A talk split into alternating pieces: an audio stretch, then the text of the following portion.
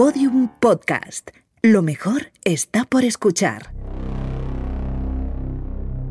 Hay un lugar donde nada pasa inadvertido. Oh, Dios mío. Donde cada palabra, plata cada gesto, o plomo. cada mirada Ya lo ves. es analizada al milímetro. Todo el mundo miente. La única variable es sobre qué. Ese lugar es secreto, La democracia está muy sobrevalorada. pero nosotros podemos acceder a él. Soy el hijo de puta que manda aquí, joder. Laboratorio de Investigación de Series. O ganas o mueres. Con los agentes Aurea Ortiz, Miquel Labastida y David Brieva. En Podium Podcast. Me encanta que los planes salgan bien.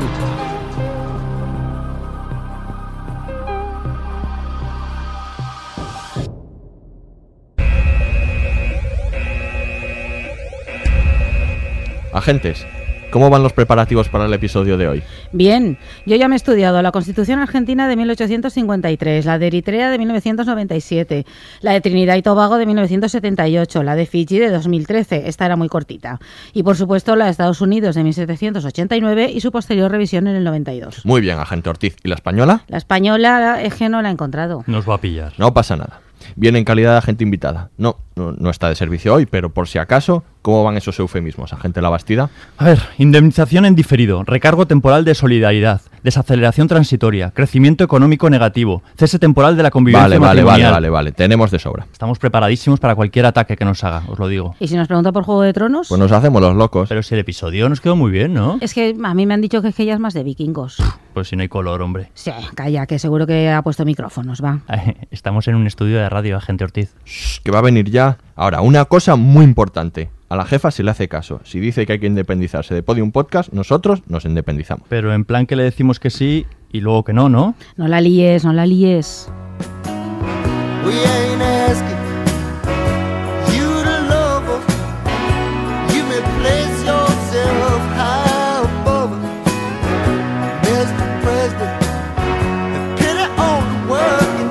Bienvenidos al Laboratorio de Investigación de Series en el episodio 2x05 en el que nos proponemos pasarle la lupa a las mejores ficciones televisivas.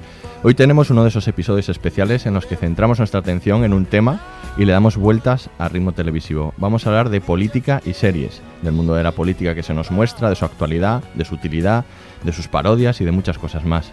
Y para ello, a mis alas están los agentes del LIS vestidos de protocolo, mucho más Borgen que House of Cards, la agente Aurea Ortiz. Hola Aurea, ¿cómo Bien, estás? mucho más Borgen, ahí lo has dicho, lo has acertado. Ya lo sabía yo. Y la única persona que yo he visto que sabe ponerse la chaqueta igual que Josia Bartlett, el agente Miquel Abastida. Hola Miquel. Hi, minister. Y hoy tenemos dos agentes muy especiales con nosotros para hablar de política y series. Ella es diputada por Compromís y vicepresidenta y consellera de Igualdad y Políticas Inclusivas de la Generalitat Valenciana, Mónica Oltra. Hola Mónica, bienvenida. Hola, ¿qué tal? Bien hallados. Y él es sociólogo, doctorando en la Universidad de Ginebra, analista político en diversos medios nacionales e internacionales y miembro de Politicón. Jorge Galindo, ¿qué tal? ¿Cómo estás? Hola, buenos días. Y oyente de nuestro podcast. Sin duda alguna, desde el primer episodio. Qué bien, qué bien. Muy esto, bien, muy ¿no? bien, eso nos Que haya encanta. venido con los deberes hechos. Pues hoy tenemos un equipazo, vamos a escuchar la ficha y comenzamos. En las series también se vota y se entra en campaña y son sacudidas por los escándalos y la corrupción. Y aunque a veces la realidad se lo ha puesto muy difícil a la ficción, esta ha intentado siempre acercarse a la clase política para entenderla o para criticarla. Hemos visto a presidentes por accidente, otros capaces de hacer todo por llegar al poder y algunos convencidos de que pueden cambiar el mundo. El ala oeste de la Casa Blanca, House of Cards o Borgen son los títulos más mencionados cuando se aborda este asunto, pero otros muchos descubrieron los entresijos de congresos, senados y ministerios, como las cómicas de Thick of It, Yes Minister y VIP, o las más dramáticas Boss, Street State o 1992, por no citar a referentes inefables como Scandal. ¿Hablamos de ello?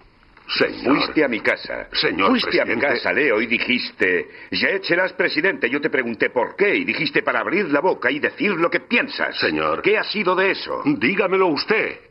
No veo que hayan cámaras o micrófonos aquí. Dígame, ¿qué demonios está esperando, señor? Escucha. Todo lo que hace... Esta mañana. Todo lo que hace es decirme, por el amor de Dios, Leo, no quiero ser un presidente de un solo mandato. Me has hecho ceder con los profesores, me has hecho ceder con las plusvalías, me has hecho ceder con China y me has hecho ceder con las armas. ¿Ceder qué? Nunca he tenido una posición firme contra las armas ni contra los profesores. Usted tantea el terreno y yo soy como el bedel. Mi trabajo es asegurar que nadie se pase de la raya. Leo, si te hubiera dicho que fueses agresivo en lo de la financiación de las campañas o en lo de los gays en el ejército, hubieras dicho que no me pasase de la raya. Si me hubiera dicho que fuese agresivo con algo, le hubiese dicho que estaba a disposición del presidente. Pero nunca lo comprobaremos porque no creo que vaya a decirlo. Lo he dicho y nunca ha pasado nada. ¿Quiere que organice esto ahora mismo? ¿Quiere que movilice a todo el personal? Esas personas entrarían en una casa en llamas si usted se lo pidiese. Esas personas se presentaron para ayudarle. Esas personas se presentaron para luchar. Todos están esperando, aunque no sé por cuánto tiempo. No me quiero sentir así más tiempo. No tiene por qué. No quiero acostarme sintiéndome así. No tiene por qué. Quiero hablar. Dígamelo más fuerte. Es más importante que la reelección. Quiero hablar ahora. Repítalo. Es más importante que la reelección. Quiero hablar ahora. Eso está mejor. ¿Qué está pasando? Nos han dado una paliza en el primer asalto, pero ya es hora de volver a ponerse en pie. Sí. Dígalo. Es más importante que la reelección. Quiero hablar ahora. Hablaré con el equipo. Quiero quitarle la iniciativa. ¿Tienes una estrategia para Tengo esto? el principio de una. ¿De qué trata? Probaremos con esto. Dejad que Bartlett sea Bartlett.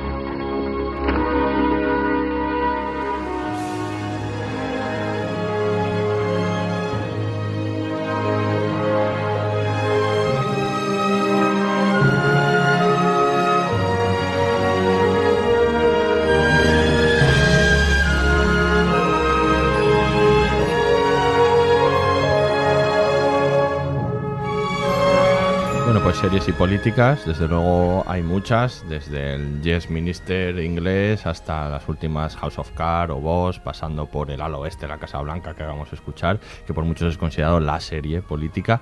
Eh, ha habido una evolución en las series políticas y además eh, en los últimos tiempos como que están muy de moda, ¿no? Han salido muchas. ¿Qué podemos decir de, de toda esta evolución, Aurea, que, que ha habido? Hombre, yo es que creo que es que esa idea de la política dentro de la ficción, en el caso de Estados Unidos, es una constante. Es que el cine ha ofrecido muchísimas veces ficciones basadas en la política. Sus presidentes ficticios o reales han aparecido en un montón de películas. Y hay toda una gran tradición de cine político, por una parte, eh, es decir, de cine que habla específicamente de política y pretende hacerlo, pero también de política dentro del cine, es decir, a lo mejor de películas que no es su finalidad eso, películas de género, por ejemplo, que sin embargo tienen una carga política y yo creo que las series han heredado esto desde el principio. Entonces hay una cantidad de ficciones políticas ahí que no, yo creo que no existen en otros países, aunque hay algunas por ahí, en el nuestro desde luego no, de eso hablaremos luego. Y claro que hace que ahora estas ficciones eh, en forma de series sean magníficas y, y claro que, que no puede asombrar que haya una serie además tan longeva como era la oeste de la Casa Blanca con el presidente como protagonista, ¿no? Un personaje de ficción ¿no? y todo su gabinete que habla de política real eh, de manera muy clara, ¿no? idealista para algunos, desde mi punto de vista muy necesaria, eh, y que lo hace, pues eso, basándose en toda una enorme tradición de la ficción americana que está ahí, y yo creo que de eso bebe. Y ahora lo que se ha hecho es como diversificar, ¿no? Hay presidentes malvadísimos como el de House of Cards, yo desde mi punto de vista muy increíble, he de decir, porque la maldad no es más realista que la bondad o la verdad, esto ya lo hemos dicho otras veces. Y y luego cosas pues como Borgen, ¿no? que están ahí como a mitad de camino entre, yo creo, un punto más realista probablemente de la, fic- de la política. Esto supongo que Mónica podrá decirnos bastante al respecto. Yo- y luego comedias, ¿no? Da para mucho, claro. Yo creo que los americanos, de luego, que siempre han sabido venderse mucho, desde luego nos colocaron la Casa Blanca muy pronto. Claro. O sea, quiero decir, la Casa Blanca es como tú, tú vas a Washington y es impensable no pasar por allí. Eso en otros, en otros países es más inconcebible, pero ellos lo han sabido vender todo, incluido su propia política. Y luego yo creo que la propia figura del político siempre ha generado cierto interés, ¿no? Había ahí como un misterio alrededor de lo que podía haber y cualquier... eh, eh, eh, situación alrededor suyo genera, generaba interés. Esto lo explota muy bien el cine y por lo tanto, con esta nueva era de la televisión, era lógico la traslación. A mí siempre me ha sorprendido en estos nuevos tiempos que existiesen dos eh, contrapuntos eh, eh, tan claros, ¿no? En cuanto a, políticos, ¿no? El- Está la figura, pues, un poquito más mesiánica, ¿no? Y luego el, el- el cínico y, y- y malvado, ¿no? Hay como un... No hay como algo intermediario. Entonces a mí esto me llama mucha atención porque digo yo, digo yo que en política habrá al- algo un poquito más, más, más gris, ¿no? O igual me equivoco, igual me equivoco. O sea, Tú sabes un poquito más de esto, Mónica.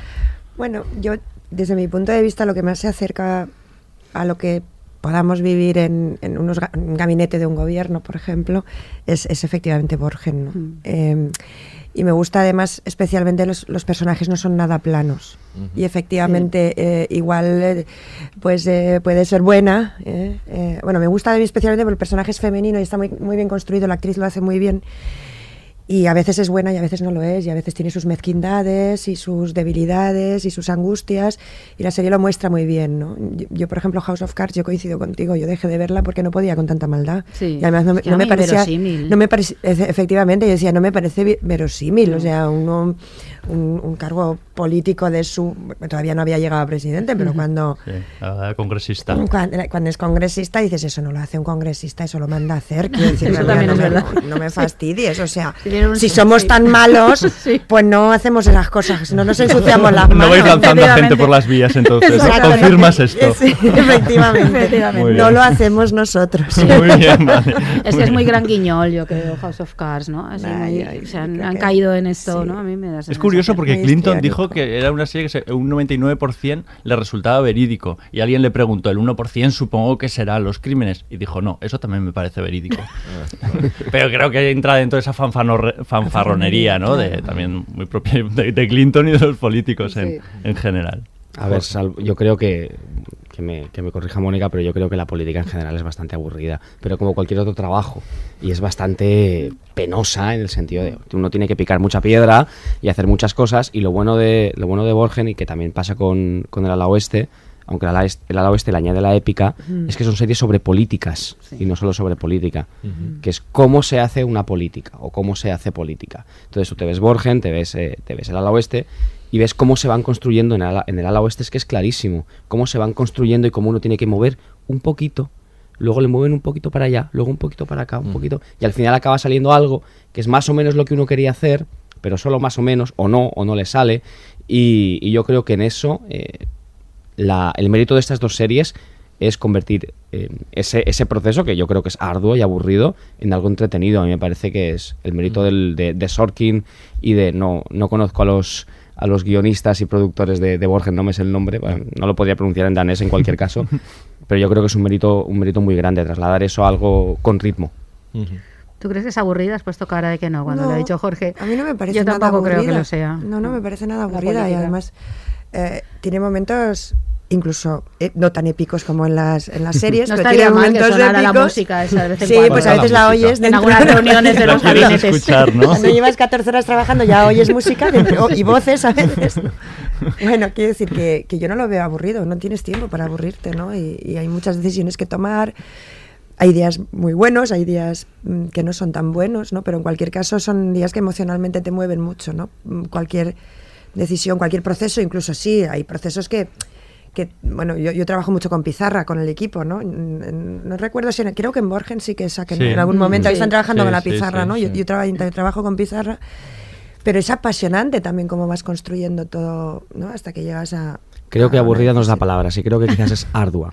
Sí, eso sí. Es ardua, no es aburrida, Eso sino que es una, la política sí. es una cosa muy Sí, es de ardua. picar piedra. De picar piedra y es muy señor. poco de, de grandes momentos. Sí. De repente, no sé, yo creo que a veces miras atrás, miras todo lo que has conseguido Mm. y lo que has dejado de conseguir Sí. y te das cuenta, pero cuando estás en el momento, Sí, no tienes perspectiva. No tienes esa perspectiva. Sí que, sí que es...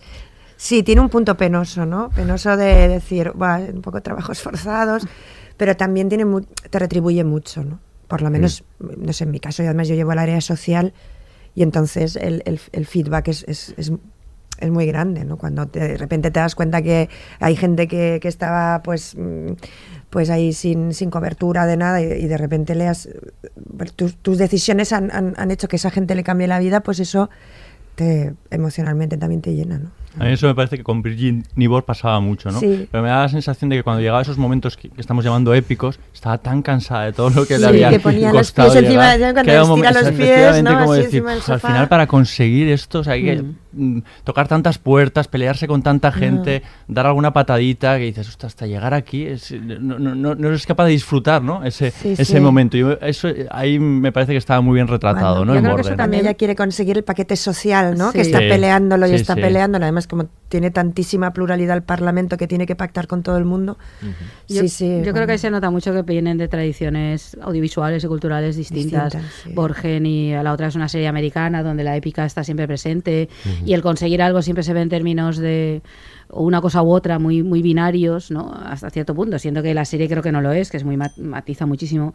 Y yo creo que Borgen viene de una tradición distinta, ¿no? Donde se habla más del día a día, es una son ficciones, ¿no? Toda la tradición más europea de contarlo más lentamente, Sí, de centrarse más en otras cosas, ¿no? No poner la música esta a todo volumen que le da que le da cada vez "Ya viene, ya viene, que ya viene, ya el viene". momento, ¿no? Y yo creo que eso también se nota mucho. a esta- supongo que como se vive la política en un sitio y en otro, pero también cómo es la propia cultura audiovisual en un sitio y en otro. Hay mucho debate, ¿no? En Borgen, Sí. que eso yo creo, o debería por lo menos formar parte de la política. Es yo creo que ahí está muy bien. así. O sea, que hay mucho de negociación. Yo creo que en el ala oeste también pasaba, ¿no? Sí. También eh, había mucha oratoria y, y- y se, y se- y se conversaba entre gente que, que pensaba dif- que pensaba diferente. Esto en House of Cards se resuelve con un par de tiros. O sea, quiero decir, claro.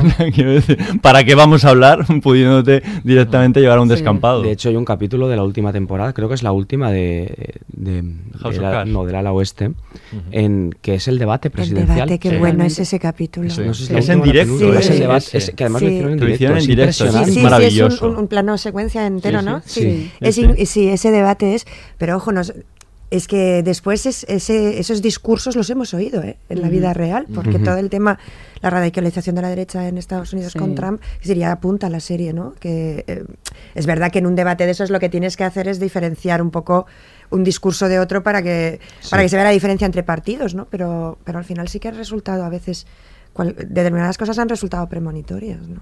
Bueno, ahora ha pasado mucho, o sea, quiero decir, pasó eh, con, con The Good Fight, esta, que es la secuela de, de, de Good eh, Wife, le pilló justo con todo lo, de, lo de- lo de Trump y de hecho tuvieron que cambiar un poquito lo- los guiones por, para, para moldarse, ¿no? Y en Homeland, la última temporada, eh, les pilló con el pie cambiado porque la última temporada va sobre una- la primera presidenta, mujer, por supuesto, de los Estados Unidos. Ellos estaban convencidos de que Hillary Hillary iba, iba a iba, ganar. iba a ganar. Y entonces está interesante esta última temporada porque ves que al final lo difícil que puede hacer el sistema a la propia a la propia presidenta presidenta electa. Pero bueno, del sistema, de ese ente, yo creo que también hablaremos hablaremos hoy, ¿no? Porque está como muy presente, ¿no? En, en las series políticas, ¿no? Como el gran enemigo cuando- para los idealistas.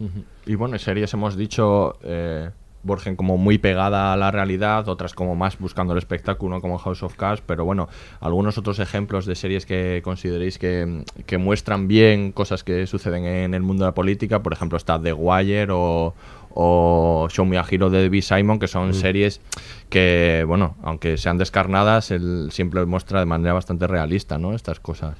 Show Me a Hero me parece impresionante. Que es la historia del Nick Wasowski, el alcalde de, Nueva Sí. York, ¿no? Y de lo que intentó, de lo que intentó hacer. Y no o sea, pudo. es, es la... Es un caso real. es un caso Sí. real y es, y es la... Esa sí, y no House of Cards, esa me parece que es la anti el ala oeste. Mm. Porque acaba como acaba, o sea, con- es una tragedia eh, que, además está muy medida porque solo es una temporada y, y sin embargo también es muy realista. Ujú. Al mismo tiempo que, o sea, igual que igual que el ala oeste es realista, siendo una tragedia, a diferencia del ala oeste, Show Me a Hero también es muy, muy realista y muestra la frustración y, y además muestra el nivel de política local que es eh, que bueno que también sale en Boss pero quizás Boss es como el, la versión local de House, House of of Cards Cards. Sí, sí, sí. Em, pero en Show Me a Hero te muestra cómo funciona la política local eh, y cómo de marrullera y de ardua y, y todo lo que puede significar de una manera clarísima y además tiene eh, para mí es una serie Bruce Springsteen en ese sentido. Además la banda sonora va, en esa dirección y yo creo que es yo creo que es una de las una de las series mejor acabadas no solo de política sino de todo que he visto yo. Vamos o sea diría que nunca Ujú. Y luego, y luego están las comedias, ¿no? Que la VIP o... Ay, qué Bueno, risa. ¿Verdad?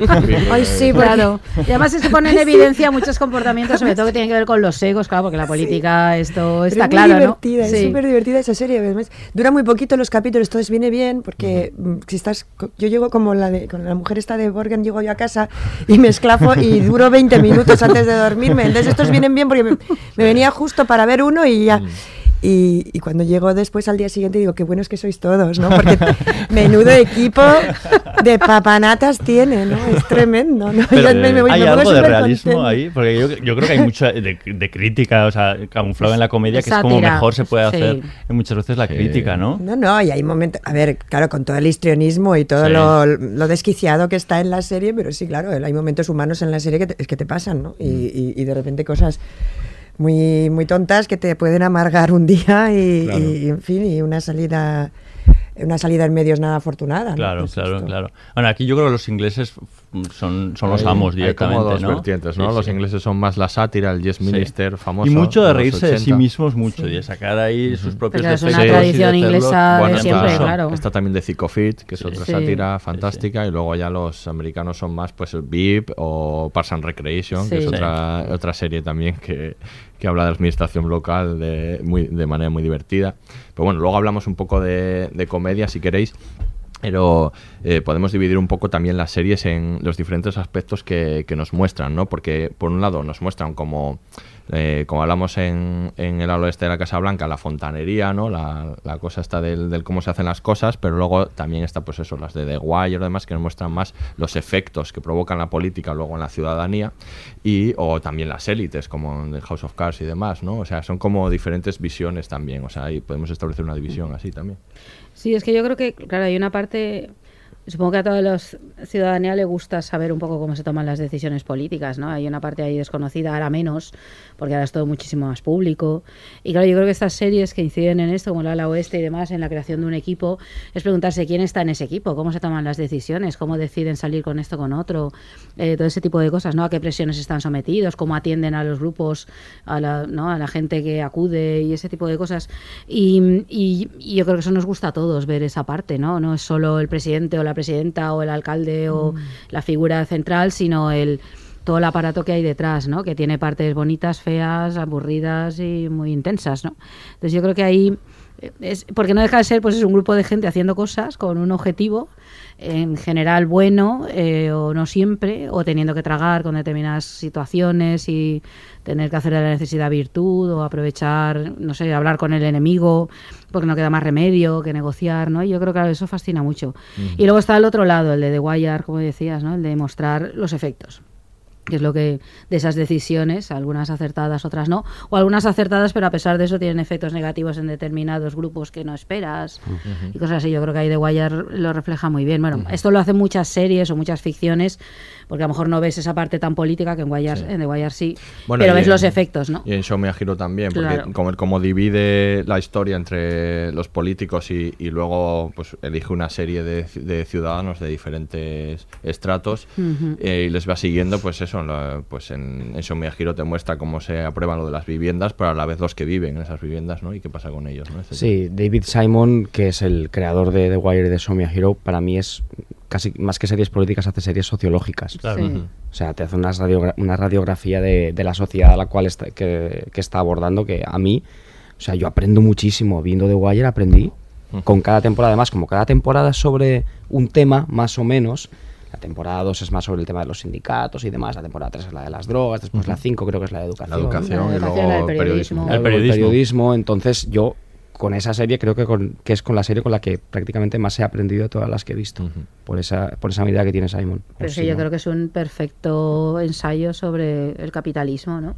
Sobre los males del capitalismo, Sobre ¿no? Sobre de nuestra sociedad. Lo intenté y no, no se me atascó. Ah, Y pues- se me atascó en el primer capítulo. No es fácil. Y no, eh, no, no pasé del primero, pero así como lo intenté Es cinco que o el seis primero veces. hay que verlo varias veces. Es Hay que- una serie Ah, difícil. ¿eh? que superar el primero. Hay que superar el primero, ¿verdad? Bueno, hay Pues que yo superar hay los cinco primeros. como cuatro o cinco capítulos por lo menos.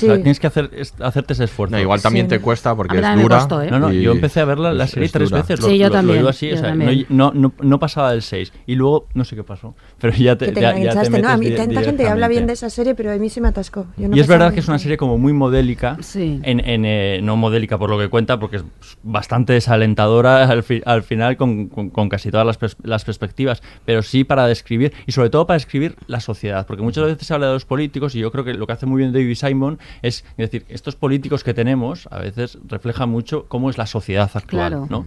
Eh, quiero decir, en esa, Mm. en esa temporada en el que el, el- el político llega súper idealista y al final se va topando con una serie de, de- de problemas alrededor suyo. Bueno, esto pasa en Hero, quiero decir, él llega intentando cambiar las cosas y se encuentra de repente, se da de bruces con, Con la con la realidad. Y al final, pues es un poquito, pues, como Sí. decía antes, desalentador. Eso le pasa también al alcalde de, eh, de Wire, que es un poco, yo creo que lo que finalmente quiere nos quiere hablar Simon, que es un pesimista, ¿no? Eh, se- de cómo los estos personajes, tanto en Sean Miyahiro como este alcalde, eh, vienen con- de manera muy idealista queriendo hacer muchas cosas y se topan con, con la realidad y no pueden, no pueden. O sea, los dos se ven... Yo supongo que en eso, Mónica, pues habrá muchas trabas, ¿no? Que, que, eh, no, no hace falta ser tan pesimista La como David Simon, dura, ¿no? Exacto. pero la realidad es dura, claro. Bueno, eh, yo la de Show Me Hero no la, no la he visto, eh, pero por lo que estáis contando sí que como que enseña un poco la tolerancia, la, fru- la frustración que tenemos que aprender cuando llegas al gobierno, ¿no?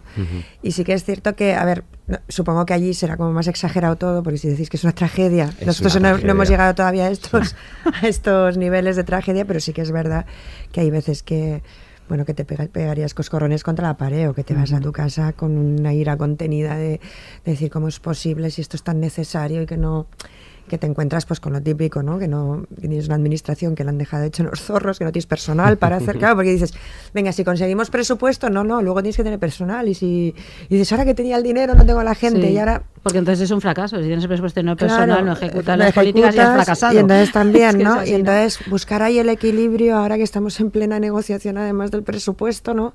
En estos Sí. días, pues, pues tiene su aquel, ¿no? Y a veces sí, ¿no? La imp- la impotencia y ese sentimiento de saldría y le pegaría una patada la- Claro. la primera pelota que encontrara. Ahí ¿no? llamarías a Frank Underwood, ¿no? Para que Eh, terminase de Pues, resolver. A yo, veces- yo llamaría a Claire. A Claire, Sí. Me parece un personaje infinitamente más interesante que el Sí, que sí, sí. La verdad es que sí, ¿eh? Aunque Creo luego, que ella es mucho a medida que avanza la serie, la pena es que se va volviendo más grotesca. Pero es que ella es una- Sí. un personaje. Un personajazo. Vamos. Sí, muy interesante. Sí, sí, sí, Yo es que muy lo que creo que lo que hacen ¿eh? las series es humanizar, ¿no? A los políticos también. Al ver, no, humanizar, Salvando convertirlos a los que en- acabamos de nombrar, ¿no? es ¿Quieres que eso iba, es que a eso iba, que creo que el problema justamente de, de House of Cards es que no lo hace, es que son como personajes de, car- de muy mitológicos, no sé cómo explicarse, la, Son la encarnación del mal. son muy arquetípicos. Claro, acaban, pero claro, una serie como Borgen, como, como el ala oeste, como las de como las de Wire. Claro, lo que hacen es humanizar, o sea, verlo como personas, que luego te puedan caer mejor o peor, Mm. o eso no quita la responsabilidad que tengan sobre los actos políticos que hagan, pero tú los ves como gente que duda, que se enfada, que se frustra, que también es feliz cuando le sale algo. Entonces yo creo que contribuye también a entender que bueno, que político puede ser cualquiera, efectivamente porque eso es así, ¿no? Es que, claro, a lo mejor en ficciones eh, más antiguas a lo mejor, claro, parece que el político es alguien como que está fuera ahí o que va como predestinado a ser presidente o alcalde, yo qué sé, pero Sí. no, lo que demuestra es que cualquiera puede serlo y tiene sus luces y sus sombras y eso, y sus emociones. Yo creo que eso sí que ayudan a entender cómo funciona, ¿no? Ahí un poco la política real. De hecho, a mí me parece que si House of Cards tiene mantiene algún mérito a, a día de hoy, yo sí que creo que, que muestra luces y sombras, sobre todo en el personaje de Claire. Sí, todavía Sí. todavía Sí, hoy, sí, sí, todavía sí. hoy. Yo la sigo viendo, reconozco que la sigo viendo porque es un placer culpable. Claro, porque- totalmente. Porque estas Se ha convertido en ha- eso, se ha convertido Sí, en ha eso. desbarrado un poco, yo creo. Y ha yo creo que incluso se ríe un poco de sí misma a veces, la serie y tal, eh, sobre todo comparada con la original, la británica, Ujú. eh, que de, de hecho me la volví a ver hace, hace nada Mm. porque tenía ganas. Eh, en, la, en, la, en la original británica, la, la mujer de mm, Francis Urquhart, que es el personaje en la versión británica, eh, es alguien que está siempre a su lado, que se nota que es completamente cómplice de todos sus movimientos, pero no tiene ningún tipo de matiz ni de arista. Y sin embargo, Claire Underwood sí que creo que, también porque es el signo de los tiempos, la serie británica es de principios de los 90, eh, ahora estamos en, en otra época y pues, Aquellos eran conservadores también, ¿no? Porque- Aquellos eran conservadores, Sí, estos son demócratas. De hecho, eh, Claire se supone que viene del mundo de las ONGs, de las fundaciones y demás, Sí, sí. donde trabajaba antes. Entonces, yo sí que creo que. O quizás es, es una forma de autoconvencerme de no, esta serie todavía me aporta algo y no solo es un placer culpable. No, no, pero yo creo que al principio, sobre todo, la dinámica de matrimonio que tienen ellos es, es muy interesante. O sea, quiero decir, porque el es verdad cigarro que... que se fuman cuando hablan. Sí, el cigarro que se Sí, fuman y, ventana, ¿no? y otras Sí. cosas que comparten, ¿no? Que te, te- te llama mucho la atención porque tienen como unos, una serie de, de acuerdos, pero tú piensas, "Mm, es que me los creo. O sea, más o menos cada uno tiene Sí. unos intereses, a ver, un poco alejados de lo que cada uno igual. A ver, pienso yo, ¿eh? Hablando de lo mismo, tenemos con nuestras parejas y, y, sin embargo se, se ve que se entienden y a mí ahí sí que me gusta. Y luego es verdad que el personaje de Claire va creciendo va cre- dentro de su, de su ambición desmedida, porque es una tipa, vamos, y digo tipa porque es fría, vamos, hasta decir basta. Hay veces que... Pero en algún momento la entiendes. A mí esto no me pasa con Frank Underwood, le veo más personaje, más grotesco y no, no llego a empatizar con él. Con ella, pese a que creo que es bastante perversa, en, en- muchas veces yo me pongo de, me pongo de su lado. Pues la temporada nueva va de ella. La nueva de House of Cards va a ir de ella. La- ya va siendo hora, después de cinco temporadas, es que por otra parte. El final, como se puede hacer spoilers aquí, A se puede, lo que se quieras. puede. el final de la última temporada que ha sacado Netflix de House of Cards es ella se gira de cara a la cámara Mm. y dice, my turn, ahora es mi turno. Sí, y sí. es como que toma el testigo de, de su marido y dice, no, ahora yo voy a ser quien va, quien va a hablar también y quien va a romper la cuarta pared y quien va a hablar con el Muy bien. Ahí espectador. los guionistas han estado listos viendo que era lo que interesaba de verdad. Claro. Sí. Ella ya- es una actriz como la copa de un Sí, pino. Además sí, eso. sí, a mí me encanta, bueno, él también, pero yo creo que en este caso ella, Sí. ella se lo come, ¿no? De- Sí. Actoralmente. ¿no? Literalmente, además, también. Sí, sí, sí. Y luego hay otras series de política que no hemos hablado, que son, que sé, muchas series de ambientación histórica son políticas. Las que hablan de reinas, de reyes, de Sí. eh, gobernantes del pasado, lo son. ¿no? Yo recuerdo, pues por ejemplo, en su momento yo Claudio, que era una serie en teoría, pues eso, que cuenta la historia de Roma, pero era una serie profundamente política, donde veías también todo este tipo de cosas, ¿no? Los meca- mecanismos del poder y demás, ¿no? Y yo creo que cualquier serie de esa índole tiene un contenido político muy alto. Claro, muchas, bueno. Creía que ibas a decir Juego de Tronos. Sí. Es, no, es que, Que ese está va para luego. en salir, llevamos media hora hablando y todavía no lo para hemos luego, nombrado. Sí, esa es verdad. Juego Ahora de Tronos vamos. también y el Misterio del Tiempo, que también tiene un alto Sí, contenido político. Pues mira, vamos a hablar eso- de eso ahora porque también lo has apuntado antes. Las series políticas tienen muchos usos y de, Claro. eso, y de eso vamos a hablar ahora. Oh, el presidente electo Garrett Walker. ¿Me cae bien? No. ¿Creo en él? Eso está fuera de lugar. Cualquier político que reciba 70 millones de votos se ha metido en algo más grande que sí mismo, más incluso que yo, aunque me cueste admitirlo. Miren esa sonrisa ganadora, esos ojos confiados. Antes me acerqué a él y le mostré mi entusiasmo. Después de 22 años en el Congreso, ya sé en qué dirección sopla el viento. Oh, Jim Matthews, honorable vicepresidente, antiguo gobernador de Pensilvania. Hizo su trabajo cumpliendo con el estado clave. Que Dios le bendiga. Están a punto de mandarle a freír espárragos, pero parece contento, ¿no es así? Para muchos es solo cuestión del tamaño de la silla. Linda Vázquez, jefa de gabinete de Walker. Yo la he contratado. Es una mujer, bien hecho. Y latina, bien hecho. Pero lo más importante, es igual de dura que un filete de dos dólares. Hecho, hecho, hecho. Cuando se trata de la Casa Blanca no solo necesitas llevar las llaves en el bolsillo trasero, sino al guarda. Yo solo soy el modesto coordinador de la bancada de la Cámara. Hago que funcione un Congreso asfixiado por la mezquindad y la lasitud. Mi trabajo consiste en limpiar las tuberías y dejar que corra la mierda. Pero no seré el fontanero siempre. He cumplido con mi obligación, he respaldado al hombre adecuado. Dar y tomar. Bienvenidos a Washington.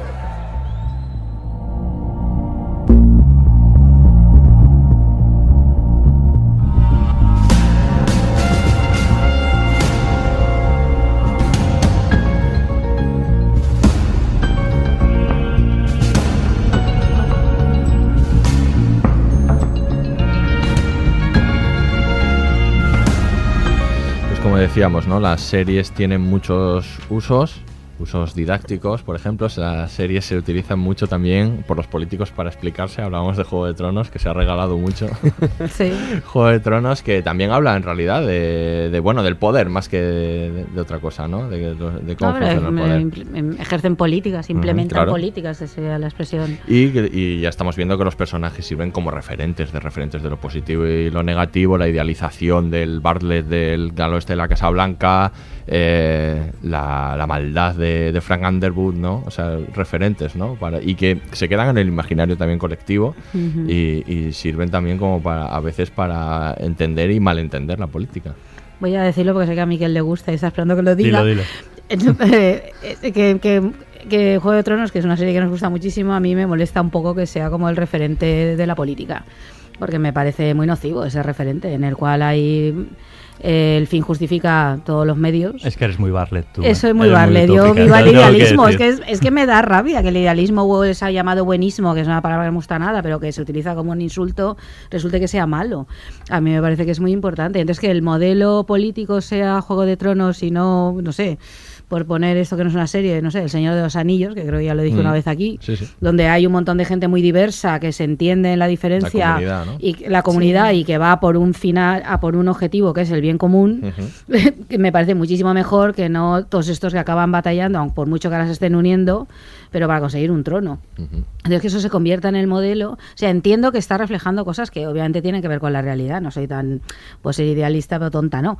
Eh, Sé que están hablando de eso y luchas de poder que existen, pero me molesta que se esté convirtiendo en el referente permanente y nos parezca bien. O sea, tú nunca regalarías un paquete de DVDs de Juego de Tronos. Ah, a para, un rey. con esa finalidad no, yo regalaría Juego de Tronos por otras cosas, para pasarlo bien y divertirse, pero con esa finalidad no, preferiría regalar Borgen, por ejemplo, que me parece una visión más real, donde se, esa mezcla de idealismo y realidad acaba siendo más verdadera. más que idealismo, yo creo que a mí también me chirría, ¿no? Me pasa como a ti y yo le, le he dado muchas vueltas. ¿Por qué te chirría tanto? Porque al final no hay un para qué en la serie. Es decir, el poder por el poder. Efectivamente, ¿no? Eh, y por tanto, me parece que es muy poco política porque eh, no todo el mundo, vaya, Frank Underwood no, pero Sí.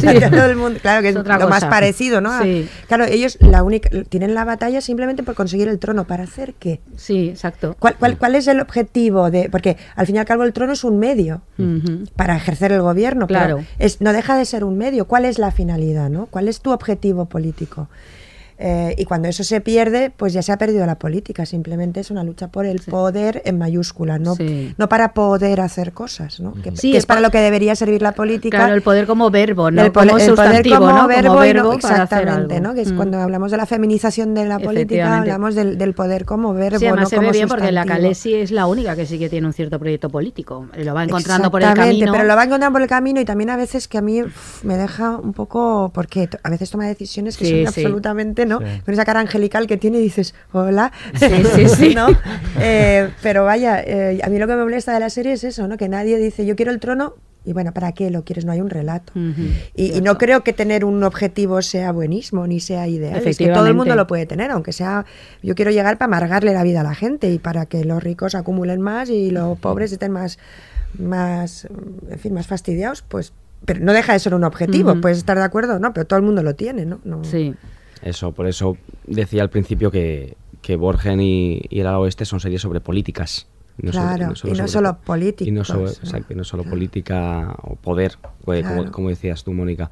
De hecho, em, yo creo que, que si Juego de Tronos y demás conecta también con, con mucha gente es porque mucha gente en realidad piensa, por desgracia, que, que los políticos están ahí Para sentarnos en un trono. para sí, sentarse en un trono, exactamente, Sí. y ya está, y, y, que- y Exacto. ser, y, ser, y ser adorados y ya y debe está. pinchar ese trono. En- Entonces, el- lo bueno es, o sea, el, el- el gran trabajo didáctico de las otras, de todas, casi todas las demás series, a- mencionabas incluso Parks and Recreation, que creo que es, es muy clara en ese sentido, porque Parks and Recreation, a pesar de ser una comedia y súper distendida, eh, o sea, la protagonista es alguien que tiene muy claro su idealismo y que ella quiere cambiar el mundo. Y sí, la serie es muy ambigua, el relato de la serie o la perspectiva de, de los, de los creadores, porque es como que se ríe de ella, Sí. pero la respeta enormemente al final.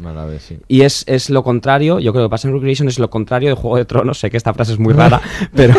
Es buena esta, sí. Es buena, sí. Pero en, en el sentido que decía Mónica, porque en and Recreation es, es, es la visión opuesta, es no. Es- es, eh, esta persona quiere hacer cosas. En su caso quiere hacer un Y se parque. desvive por Y se desvive Quiere hacer por un parque y no le sale, pero- Y no le sale, pero vamos, o sea, se desvive por ello. Entonces, eh, a mí me gusta me, me gustaría mucho más, como le pasa a Aura, que, las, que los referentes Mm, fueran eh, otros, sí. fueran otros. Que se regalen otros, sí. Perdonadme Sí. que sea un poco abogado del diablo, porque Sí, veo que estoy rodeado de buenistas. A mí me parece que Me en encanta, Juego de sabía Tronos- que lo ibas a utilizar. que Juego de Tronos. eh, eh, decías, yo creo que sí que hay una finalidad, que es sobrevivir. El que se sienta en el trono sobrevive. Y en el caso de las mujeres, aspiran a, a- a tener trono porque lo tienen todavía más difícil. Entonces, la única manera de sobrevivir en, ese, en esos reinos tan malvados es llegar al- al trono. Y ahí me parece que hay mucha gente en política, no digo toda la gente que se dedica a la política, que utiliza la política para pervivir. Mm. O sea, quiero decir, se van aferrando a cargos y a, y a puestos y a diferentes responsabilidades. Tú los ves que incluso a veces pasan estas cosas de que no están de acuerdo con sus propios partidos, pero ellos siguen en esos partidos y siguen ejerciendo eh, responsabilidades, aunque no tengan nada que ver con lo que están votando y demás. Sí que hay una cuestión ahí un poco de pervivencia a veces en algunos políticos, porque esto es como todo. O sea, quiero decir, eh, no todos los políticos eh, son iguales, hay una amalgama. También es verdad que es que parece hablamos de los políticos como si vamos como si los eh, hiciesen ahí en la Ford directamente, claro, ¿no? Y entonces hay, claro, así que hay gente que es como, como muy diferente, pero sí que hay un perfil político a veces que tú dices, bueno, Sí. es que está ahí perviviendo durante durante muchos años, ¿para qué exactamente, no? Sin duda que sí. ser, sí. sin duda que sí. Eso cuando te das una No vuelta por el Senado, ejemplos. cuando te das una vuelta por el Senado. Sí. Claro. Sí, empiezas a ver las trayectorias, no dices, no se has levantado un asiento oficial en 40 años, ¿no? O algo así, ¿no? Esa sensación, ¿no? Lleva, claro. lleva con el coche oficial desde Y que era suena pequeñito. un poco mal, pero tendrán bastantes cadáveres en Sí, sus sin armarios, duda, ¿no? Entonces, al final, el Juego de Tronos es verdad que también es muy grotesco, pero cierta realidad yo, yo lo veo, yo lo vuelo. No, a ver, yo no bueno, digo que no, no. haya cierta realidad, digo que como modelo No, único que parece ahora me e molesta. interés, porque sí que muestra diferentes Claro. tipos, ¿no? De, de maneras de acercamiento. Muestra a un meñique, al tipo el trepa, ¿no? Que, que trata de escalar permanentemente, a la araña, al- a Varys, que es como el hombre de Estado, que trata de, de que ahí, bueno, que todo funcione, ¿no? Cargándose a unos y a otros. Bueno, sí que es interesante en ese sentido, pero bueno, efectivamente el modelo que muestra es un poco descarnado y, ¿no? Y bastante chungo. Lo que a mí sí que me llama la atención es cómo los políticos eh, en estos nuevos tiempos utilizan o utilizáis las series, ¿no? Yo creo que es una buena herramienta para conectar con, con- con los ciudadanos, ¿no? Porque es verdad que al final hablas de cosas en común para que, para que se entiendan. Yo, bueno, aquí el referente posiblemente en España será, sea Pablo Iglesias, pero en Estados Unidos Obama Vamos, esto lo hace perfectamente. o sea, serie, decir, sí. empatiza mucho diciendo, eh, no eh, hay un, no sé si tengo una reunión, pero necesito ver el primer capítulo ya de, de Homeland y de que me lo pasen el de, el de Juego de Tronos. Sí que me parece interesante este fenómeno de los políticos seriéfilos, ¿no? No sé si lo Bueno, y es, advertís. que, y es que es bastante útil, ¿no? Quiero decir que es más fácil explicar si todo el mundo lo ha visto, a lo mejor eh, decir, bueno, hagámoslo a lo Borgen, por ejemplo, es más fácil decir eso que entiende eso, sí, explicarlo, ¿no? Completamente. Pues yo sí ¿no? que tengo que haceros una confesión. Cuando, llega, cuando, cuando constituimos el gabinete de la vicepresidencia, yo les dije, tenéis que ver todos Borgen, todos, porque habrá un día que os pondré un ejemplo y tendréis que Claro. saber de qué estamos hablando. Alguno no ha visto todavía la tercera temporada. a mí me pareció dramático que no continuaran con la serie, además, porque tenía demasiados paralelismos con la realidad también, ¿no? Y probablemente por eso decidieron... Pero está muy bien que no continúe. O sea, yo creo que está. Cubrió un ciclo, ¿no? Y todo el ¿sabes? personaje de ella. Oh, yo necesitaba una temporada más como mínimo. ¿Y ahora qué? para explicar más cosas. Sí. No, pero es- a lo mejor es la más la que sirve más de manera didáctica, ¿no? Para explicar la, la política. Ahora que estábamos hablando de los usos didácticos, ¿no? Sí. La que sirve más para explicar más cosas, ¿no? Es que hay un poco de todo. Yo creo que sí que funciona, sí. Claro, es que tiene todos los momentos, ¿no? Desde el momento en que lo que ella quiere hacer le sale y todo lo se dispone así, hasta que él, no sé, que tiene que negociar con la ultraderecha para poder sacar adelante otras políticas. Es un momento durísimo, ¿no? En el Ay, cual le toca tratar con el mm, partido aquel del tipo este Ay, que terrible. sí, que es asqueroso. ¿Verdad? Sí. Eh, y, claro, y, pero- y tú entiendes eso, quiero decir, hay una parte en la cual ella está asqueada, no le queda otra y lo tiene que hacer, ¿no? Entonces, claro, ahí es muy didáctico eso, porque hay un bien común. Aquí lo interesante es que lo hace para conseguir, o sea, y no tanto para perpetuarse en el poder como para para conseguir algo, es decir, tengo que negociar con el enemigo y tragar y sentarme a hablar y tenemos que ir juntos en una dirección porque lo que quiero conseguir es más importante que mi que mi dificultad de hablar con este tipo, ¿no? Lo cual esto en tiempos que corren, pues es todo un, un aprendizaje. Yo creo que, claro, ahí la serie funciona muy bien, está muy bien hecha y, y- y sirve muchísimo, ¿no? Para entender la, la dificultad de tomar decisiones políticas, ¿no? Ese Hablamos de mucho de, de- de que tiene que sobrevivir, o sea, y tiene que negociar con, con los partidos de, de la oposición, vamos, que no son el suyo, pero para mí también es muy interesante cuando tiene que eh, pelear con los suyos propios. Sí, claro, bueno, eso... esto Bueno, de hecho se la cargan en un montón de Claro, Esa parte claro, claro, que esto también sí. es como muy Completamente cierto. fiel, ¿no? Que a veces también mm, es- vemos, bueno, ahí está la historia, esa serie, ¿no? Que, nos- que vimos en directo, que fue la serie del PSOE, ¿no? Sí. que para mí era que al final lo interesante es cómo a veces los enemigos están en tu propia casa y Sí. eso en Borgen yo creo que está muy, muy bien, ¿no? Reflejado. Borgen yo creo que es, es, digamos, el, el apunte académico aquí. Eh, si, si un estudiante de ciencias políticas se pone a ver al mismo tiempo Borgen y el ala oeste de la Casa Blanca, va a ver muy claramente la diferencia entre un sistema parlamentario, como el danés o como el nuestro, y un sistema presidencialista como el de. Estados Unidos. Y cómo las políticas y las negociaciones se producen de manera distinta, pero hay puntos en común que es hay que negociar. Claro, en el caso de en el caso del ala oeste la negociación es sobre todo entre el ejecutivo y el legislativo, es lo que pasa con separación de poderes fuertes, sistema presidencialista y eh, en el otro caso, en el caso de Borgen es eh, dentro del, El del arco est- parlamentario. Claro, dentro, dentro del esquema parlamentario, como decía antes Mónica. Y, y- y en los dos, lo que sí que se verá en común es que en los dos tienen problemas dentro de sus partidos y los dos tienen, tienen, que, tienen que lidiar hacia dentro de casa también porque los partidos, al fin y al cabo, sea en Estados Unidos que son más amplios y más heterogéneos, o sea, en, nuestro- en el caso europeo parlamentario, que suelen ser un poco más heterogéneos, pero siempre son coaliciones de intereses distintos. Y, y eso yo creo que la comparación de las dos y ver las dos eh, te, lo da, te lo da muy bien. De hecho, yo sustituiría, si fuese profe de ciencias políticas, pondría a todos, a todos mis alumnos a ver las dos al mismo tiempo, eh, porque yo creo que, que funciona muy bien la comparación. Pues ya que estamos muy a gustito aquí en Borgen, vamos a escuchar un corte y vamos a hablar ahora de mujer y política. Solo veo una forma de sobrevivir a esto, y es mantener la boca cerrada hasta que pase la tormenta. Por eso me niego a dejarte hablar con los medios. Es lo que se hace en caso de infidelidad. Negarlo, negarlo, negarlo. ¿Y si contraatacamos con transparencia absoluta? Y demostramos que no tenemos nada que ocultar. Publicamos las agendas de los ministerios, las listas de regalos, los itinerarios de viajes, que esté todo disponible en nuestra web. Me parece un camino peligroso. ¿Por qué es peligroso? Porque tus ministros se lo tomarán como otra forma de imponerles su control, solo que en esta ocasión todo el país será testigo. Yo creo que eso es bueno. La gente los ha elegido, me parece justo. Sería terriblemente impopular entre los ministros. ¿Podría sobrevivir a tanta transparencia?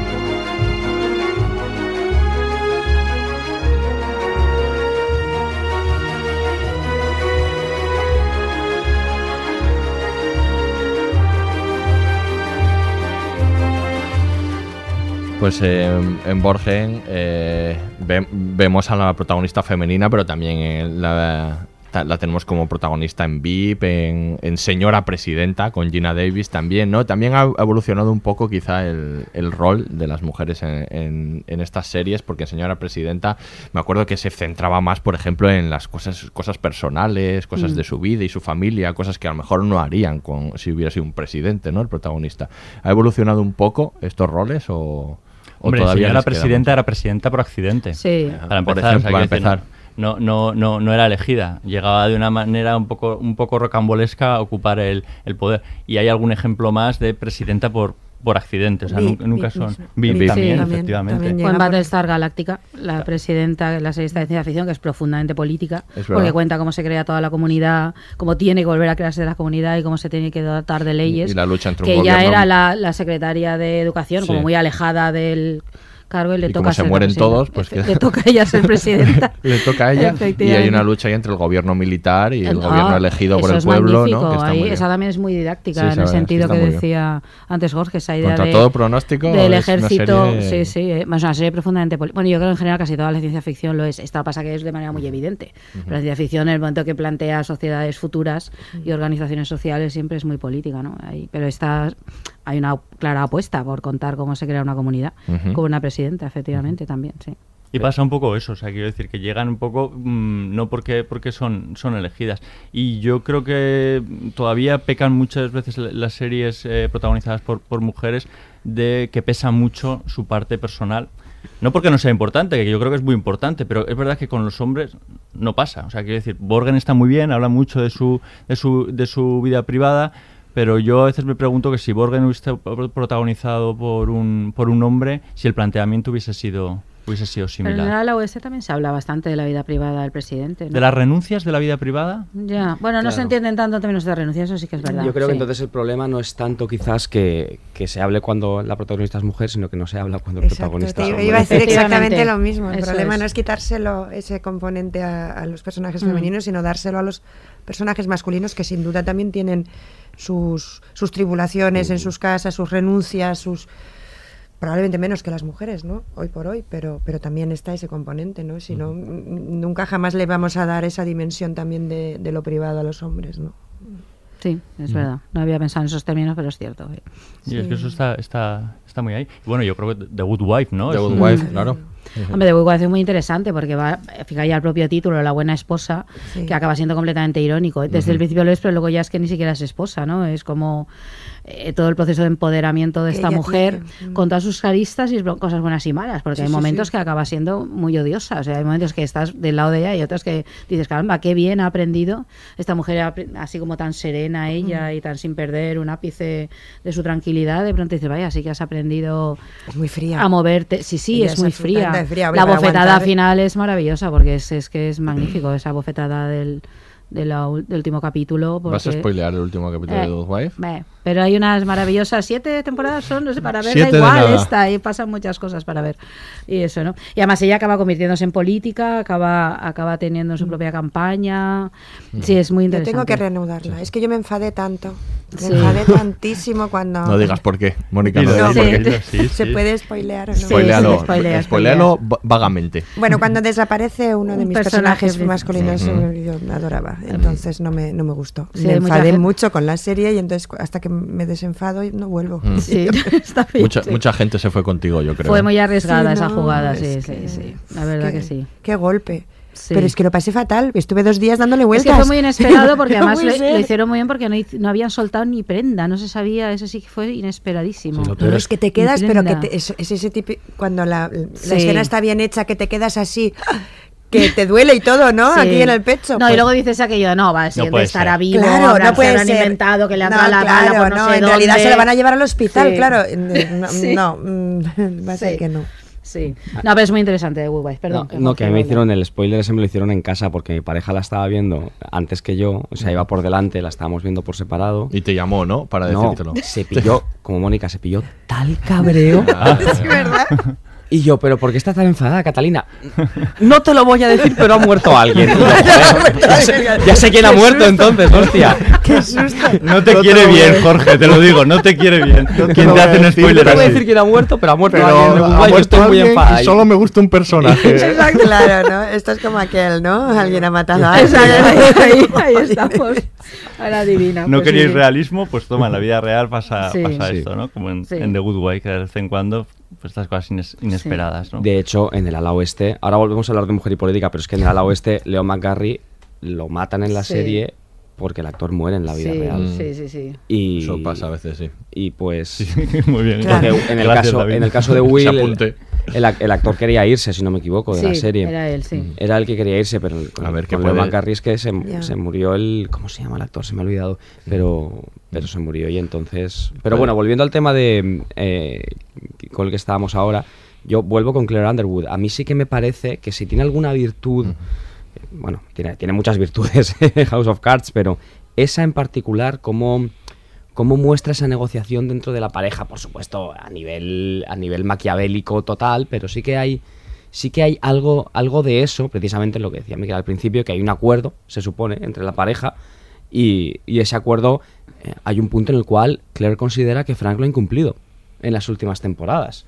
Que es un poco como decir, no, es que habíamos quedado que íbamos a conciliar, pero aquí solo estoy conciliando yo. Claro. O sea, es una versión súper malvada de ese mismo dilema, al fin y al cabo. Son una sociedad de intereses, por eso les funciona el Sí. matrimonio, Claro. decir, porque es absolutamente sin pasión. Entonces, claro, cuando, si no mezclas pasiones, supongo que los matrimonios pueden durar muchísimo, ¿no? Porque son una sociedad de intereses, Mm. realmente, ¿no? Sí. Eh, eh, tú tienes tu interés, yo tengo el mío, y mientras sean compatibles y los dos nos respetemos los intereses mutuos, esto va a funcionar y a partir de ahí, bueno, pues así funcionan como una, una sociedad limitada, ¿no? Y luego cada uno hace lo que le da gana y ya, pues si tiene algo de pasión, pues desde luego está, está- es ajena al, al matrimonio, ¿no? Y a mí el, el personaje de Claire me, me recuerda siempre que, que- que, eh, la frase de Truffaut, ¿no? Yo creo que es de Truffaut, el director de cine, que decía que en un, en, un, en un mundo dominado por hombres, a las mujeres solo les queda la perversidad, ¿no? Como arma, ¿no? O sea, Mm. y, y me parece que en esta serie, Claire, lo que le pasa es eso. Al Sí. final, la política sigue siendo un mundo muy dominado por hombres, aunque eso ha cambiado mucho. Totalmente. Pero sí, sobre todo, el poder en mayúscula sigue siendo un mundo dominado por hombres. No hay más que ver las fotos de los IBEX 35 y, es decir, el poder como sustantivo si- sigue siendo de los hombres.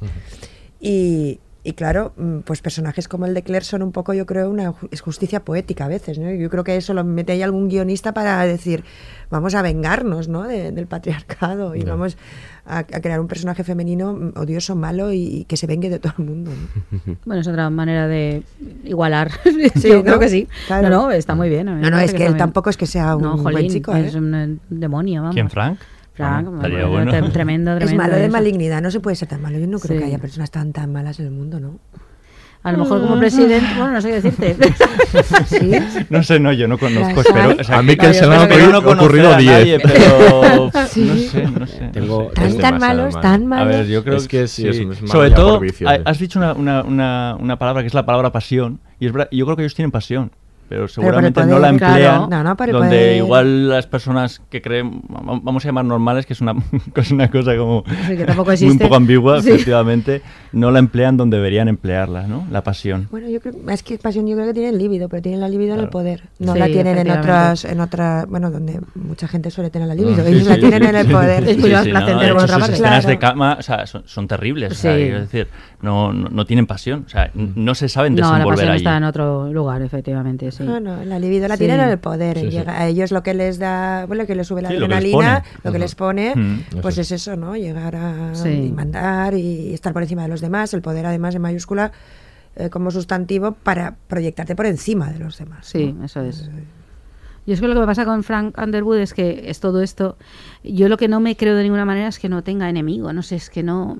Yo Son no- los más listos de Washington, Claro, ¿vale? es que Los llega un momento que. Claro, de Washington y del mundo, perdona. O sea, es que esa parte es la que, la que a mí me. Bueno, aparte de lo grotesco que está resultando y lo gran guiñol que es, ¿no? Eh, es que no me no, no puedo con no sé no puedo con esa parte porque no me, no me la puedo creer no me puedo creer que piensen algo y les salga y si no les ha salido así enseguida piensan cómo maquinar de otro lado y les sigue saliendo No, es que es porque si me parece inverosímil Fueran Claro, lerdos, idiotas, o sea, claro. exacto, todos los demás son lerdos. A mí me pasaba algo que- parecido a lo que, Sí. lo que sucedía con House, con la serie, que a mi personaje me gusta mucho, Sí. pero llegó un momento que estaban tan com- eran tan complacidos con el personaje, era tan autocomplaciente, que claro, daba igual lo que dijera, que insultara a alguien, que lo que fuera, que pasaba. Y decías, Pero no me lo puedo creer, claro. o sea, nadie le pasa eso. o es que además no- funciona por acumulación, o sea, cada vez es más inverosímil Claro, hasta que llega un porque punto tienes en que ir a más, un poco más, claro, si ya ha matado a alguien, ¿ahora qué va a hacer? ¿Matar a más? O sea, Claro. ¿cómo lo hacemos ahora? Si ya, Te anuncio que sí, porque tú no la has visto entera. Yo- yo Entera no la he visto. ya-. Ya, ya lo suponía, hombre, si ya empiezas por ahí, claro, ya te digo yo que sí. De hecho, Claire empieza a matar. Claro. Tal cual. ¿Qué me estás contando? Sí, sí. Ya- Yo ya- no, yo me apeé, yo me apeé. Yo la también me apeé. me apeé porque dije, apeé la tercera, maldad, sí. aparte que no te sienta bien, te vas a la, o sea, Sí. después de un día de trabajo, te sientas y te vas a la cama, ¿cómo? O sea, no, Sí. no, no, digo, yo- Al día siguiente igual vas, un poco intranquilo, ¿no? A la oficina diciendo, No, no. eh, yo el metro no, no, lo voy a no. coger más, por si acaso. la acumulación de maldad no se, no es bueno eso Sí, antes sí. de dormir. Antes de dormir algo un poquito De House más. of Cards a VIP no, no hay No, color no ahí. No hay color, no, te ríes un rato, te vas a dormir tan, oye, con, con, la- sí, con Sí, todas las sí, sí, endorfinas sin mala ahí, leche, todo sí, sí, bien, sin mala pensar que leche, todo el sin mundo es malvado y va por ti. Claro, si no, Sí, la úlcera, por el amor de Dios. A ver, sí, también sí. se puede poner uno, Scandal, que no la hemos citado Es todavía. verdad. ¿no? Hablando de cosas inverosímiles. este Hablando de cosas inverosímiles, el presidente más inverosímil de toda la todo historia. es inverosímil. sí. Yo recuerdo que esa serie he visto como a trozos Sí, así. claro. también he visto dos, capítulos sueltos a ti y a mí no me y dije, esto no, mm, um, hola, ¿qué Oye, esto sí, qué ¿esto es? qué es? Un culebrón tremendo, así como de pues- lujo. Y recuerdo que veía un capítulo una vez que estaba, que le habían secuestrado unos terroristas. ¿A Olivia ella- Pope? A Olivia Pope, que es insufrible ella y la actriz, lo siento, yo creo que es- lo hace fatal. Kerry Washington. Sí, Pobre. eh, bueno, esto es histriónicas que toda la serie lo es. Mm. Y entonces la estaban subastando por internet A ella a ella, a ella, como, como era la amante del presidente y era persona de poder. Y entonces estaban ofreciendo millones todos los grupos terroristas del mundo. Por eBay. Mien- sí, sí, literal. bueno, por un no, por en la, en la internet oculta, porque Ah, esa, vale. esa que, que le soluciona a los guionistas todo en la serie. El eBay de Strasberlo. Y yo dije, pero esto, claro, me quedé a verlo porque no pude resistir. Dije, pero ¿esto qué es? O sea, es que ¿Y era la- y la alucinante. compraban al final o cómo Es que no acabó en ese capítulo y dije, al Ah. siguiente ya no lo vi. Pues lo más- largaron, pero sé que mientras en la allí en, en Washington, donde estuviera su oficina, estaban ahí intentando, Mm. pues nos haremos pasar por un grupo terrorista y, y pujaremos también. Mira, una cosa demencial. Me has dejado con la intriga, ¿eh? Ahora. No sé cómo acabó. La bueno, está- evidentemente salió de allí porque la serie La sigue, oficina ¿no? está justo Pero al lado de la. Casa Blanca, porque de hecho ella Claro, entra a la Casa ella, Blanca sí, con una sí, facilidad. claro, claro. Ella entra, sale, se tira al presidente de cualquier parte de la Casa Eso es es una alegría de vivir que yo digo. No hay complejos, ¿eh? No, en esa no, serie. a esa serie es, es demencial. Pues vamos a hablar de lo opuesto de esta serie ahora un poquitito. Ya hemos hablado de ello, vamos a volver eh, porque a Jorge le gusta mucho y porque teníamos que escuchar este corte. Este corte es lo que David Simon piensa de la política. La cima del mundo. La cima del mundo. He derrotado al alcalde titular, Tony. Eso no es fácil. El Partido Nacional debe tomar nota. Con lo joven y guapo que eres, tendrán planes. De momento, limítate a gobernar. Oye, Tony, una pregunta. ¿Por qué no te presentaste después de tu primer mandato? Nadie tenía el nombre que tenías tú ni la organización. Déjame contarte una historia, Tommy. El día que asumí la alcaldía, me sentaron en una mesa, en un gran sillón de madera oscura, con muchas cosas preciosas. Pensé, ¿puede esto mejorar más? Llamaron a la puerta en un rincón del despacho y Pete entró. Llevaba un precioso tazón de porcelana de Sebres tallado a mano. Era así de grande. Lo mandan los sindicatos, me dijo, así que pensé que era un regalo para conmemorar mi primer día como alcalde. Se me acercó y lo puso sobre la mesa. Yo lo miré y era repulsivo. Le dije, ¿qué coño es esto? Dijo, ¿qué demonios parece? Continué, parece mierda. ¿Qué quieres que haga con ella? Y dijo, cómela. ¿Que la coma? Sí. Eres el alcalde. Tienes que comértela. Era mi primer día y Pete sabía más que yo. Así que la comí. Y cuando acabé, llamaron a la puerta. Y Pete entró llevando otro tazón igual. Y este era de los negros. Este también. Y asintió. Empecé a comerlo. Y cuando acabé, volvieron a llamar a la puerta. Y otro tazón. Este de los polacos. Y después de aquel, uno de los ministros. ¿Y sabes qué, Tommy? Es eso. Estás comiendo mierda todo el día, día tras día, año tras año. Cuando me di cuenta, decidí que ser abogado en el centro y ver a mi familia todas las noches era mejor vida. Una vida muy buena. This America, man.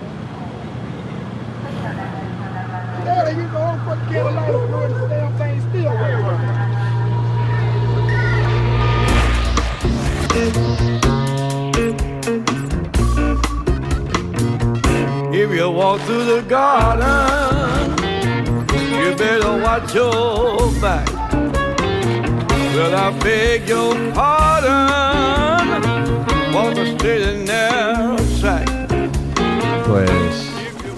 para David Simon, yo creo que esto es la política, básicamente. Comer mierda. Comer mierda, yo No sé creo. si vamos a convencer a, a- a Mónica Oltra de que vea las series, ¿no? No sé, con, con e- con Sí, este, con la este verdad igual es no. que Con esta Este- presentación. Este diálogo es No da del- muchas ganas, no te abre el apetito, ¿no? No. Este diálogo es del Tommy Carcetti, del, del alcalde que iba a entrar, está hablando con el anterior. Y un poco, bueno, ya hemos hablado de ello en realidad, pero, pero bueno, eh, esta, esta visión como tan descarnada de, de lo difícil que es y lo duro que es y lo complicado eh, que son hacer cosas en política. Es verdad que, por ejemplo, en The Wire está hablando del conflictivo Baltimore, que es muy complicado. em, el momento en el que retrata en Show Me a Hero de, de. ¿Cómo se llama? De Nueva York, que también es un momento muy complicado.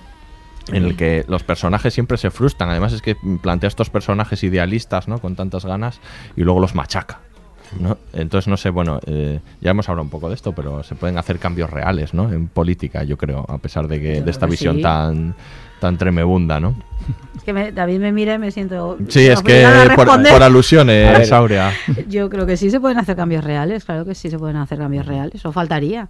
A ver, es que la política es todo. Yo creo que estoy todo el rato recordando la frase de las feministas de los años 70, lo personal es político, es que esto es así. Es que la política está en todas partes. O sea, una cosa es que haya políticos profesionales que se dedican a esto y a llevar adelante determinadas políticas o gestiones y demás, y otra es que toda nuestra vida está cruzada por la política, la- también lo que hacemos dentro de casa. Eh, entonces, yo creo que hay que ser muy conscientes de esto. Hay mucha gente que piensa que eso no es así, entonces divide ¿no? el mundo entre la política y el resto. No. No, primero porque las decisiones que toman los políticos afectan a tu vida cotidiana constantemente. Y segundo porque lo que tú haces también lo es. O sea, el- en el corte este, el otro que se retira a ser abogado y tal, también estará haciendo política y como abogado, como lo hacemos todos en nuestros trabajos y en todas partes, ¿no? Entonces yo creo que eso, eso es importante. Tal vez, tal vez también por eso la política tiene tanta importancia, la política más o menos convencional y la seguimos constantemente y se habla mucho de ella ahora, ¿no? Pero entonces yo creo que esto es así. Lo que hace The Wire es, yo creo precisamente mostrar que esa, esa realidad, es decir, porque vemos eh, tanto la parte de la élite del poder, pero también la de la gente, y entonces vemos cómo esas decisiones políticas, claro, están afectando directamente a lo que a las personas les pasa, a los que a lo que sientan, a lo que viven. Yo creo que ahí lo refleja muy bien, pero bueno, hablaba antes de todo el cine previo, es que no, no hay, es que decir, toda película está contando eso en gran medida. Muchísimas, no sé, estoy pensando el cine, el western, está contando toda la épica americana, toda la conquista, que en el fondo es la lucha entre la civilización y lo natural, ¿no? Y el cómo creas comunidades y cómo creas orden y cómo creas jerarquías y cómo creas estructuras políticas, ¿no? Sí. Eso es lo que cuenta esa gran épica del western.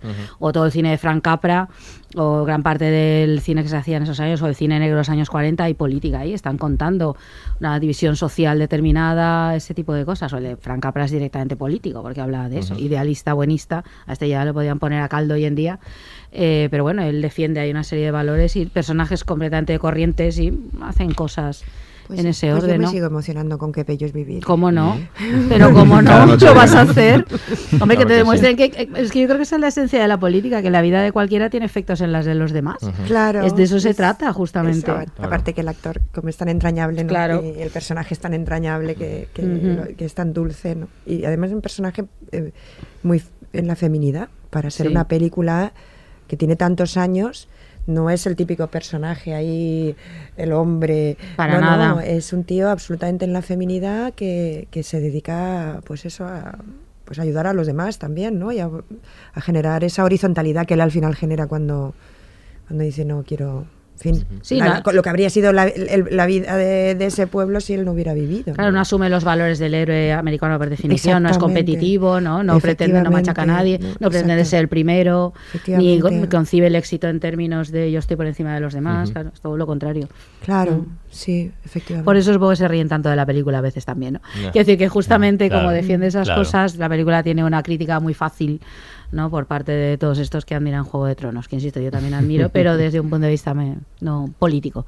Yo creo que está, eh, hay una cosa que ya he apuntado antes en, en todas las series de, de David Simon, que es el sistema. Sí. Que es como el monstruo. ¿no? Sí. O sea, es, Hombre, es que David Simon Que es, te machaca, sí. es, es dos cosas, es socialista y es estructuralista. Y se le nota. Decía, Mm. decía Aurea antes, es que parece que, que no puede haber cambios cuando, cuando uno ve una peli de Simon y pues, para Simon hay pocos Hay cambios. pocos cambios, sí. Porque es un socialista en Estados Unidos. Sí, eso debe ser muy difícil. Eh, Muy muy difícil. preocupado por las divisiones raciales que probablemente son las más estructurales que hay en Estados Unidos. Entonces el tío, la perspectiva Mm. desde, desde el cual ve la realidad es una perspectiva completamente pesimista en ese sentido. De, no, aquí no, aquí no va a cambiar nada. De lo que me Mm. importa a mí, o sea, de lo que le importa a él, él lo que ve es que no va a cambiar nada. Y, y si, le, si le seguís en Twitter, también eso se ve, esa frustración. se Día a le- día, ¿no? Se le ve Se día a día, se le ve día a día en. Pero en como su para no timeline. ser Bueno, es que ahora tiene a pesimista ahora Trump ahí, mismo ahora mismo- Estados Unidos. ahora mismo- Además eso, bueno, claro, o sea, decir, es actual, que- el diálogo pesimista con Obama, el primer presidente afroamericano de la historia, pues ahora, Ahora con ahora Trump debe pesimismo ser, lo vamos, tiene. tremendo. Por eso es que hay mucha anticipación ¿eh? en, en The Wire con todo lo que ha, eh, ha venido después. Hablamos de Estados Unidos, pero quiero decir, los problemas raciales, desgraciadamente, y esta, eh, los excesos estos políticos ¿no? hacia, hacia la derecha eh, están plagando la política No, no, eh, la europea. ¿eh? está La ganando en Europa en estos momentos y en nuestro país mm, está muy crecidita. Ujú, Sí, sí, o sea, quiero decir que David Simon ahí tenía un poder an- anticipatorio que hay que tenerlo en cuenta. Pero yo creo que no es anticipatorio, sino que como el tío tiene una visión estructuralista de la sociedad, Claro. lo que el tío te dirá, no, yo no anticipé nada, es que esto ya estaba aquí. Y es lo que dice él, es que esto ya estaba aquí, ahora se ha revelado. Solo había que verlo, ¿no? Claro, solo había que verlo. eso Sí, es lo unir que- los lo puntos, que él ¿no? Había que unir los puntos, él los une y le sale algo parecido a lo que hay ahora, ¿no? Como Margaret Atwood, ¿no? Con el cuento de la criada. Entonces David Simon es el, Sí, el parangón, ¿no? el- masculino. En Sí, ese sentido, sí. Y, y la versión y con, con la versión de tensiones raciales en lugar de tensiones de, tensiones de género.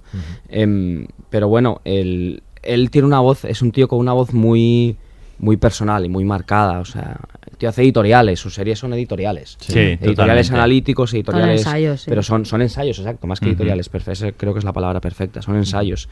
Y bueno, para bien y para mal, pero lo, lo, lo grande de The Wire y de Show Me a Hero para mí es que son series con las que puedes discutir. O sea, discutir, uno puede poner en cuestión desde un punto de vista narrativo eh, o cualquier otro, eh, eh, House of Cards, como hemos hecho antes, o, o el, o el ala oeste, o incluso Borgen. Pero The Wire, como es un ensayo, como decía Aurea, es que puedes entrar en una discusión con, con Simon Con la eh, serie, sí. cuando, cuando ves la serie y replantearte cosas de cómo ves el mundo. Y a mí eso es lo que me parece fascinante de, de cómo trabaja él.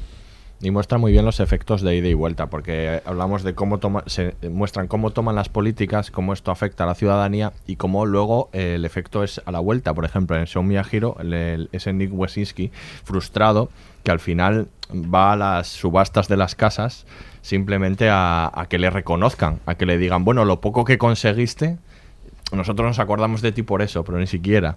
Entonces el tío ya va hasta puerta por puerta, ¿no? Entonces es un poco ahí, es, es, es duro, pero también muestra los efectos hacia el político, que también son personas, y yo creo que lo retrata muy bien, como, como Sí. eh, que les afecta, ¿no? Eso lo hace muy bien. Yo, yo es que voy a estar con Mónica porque yo no soy nada pesimista.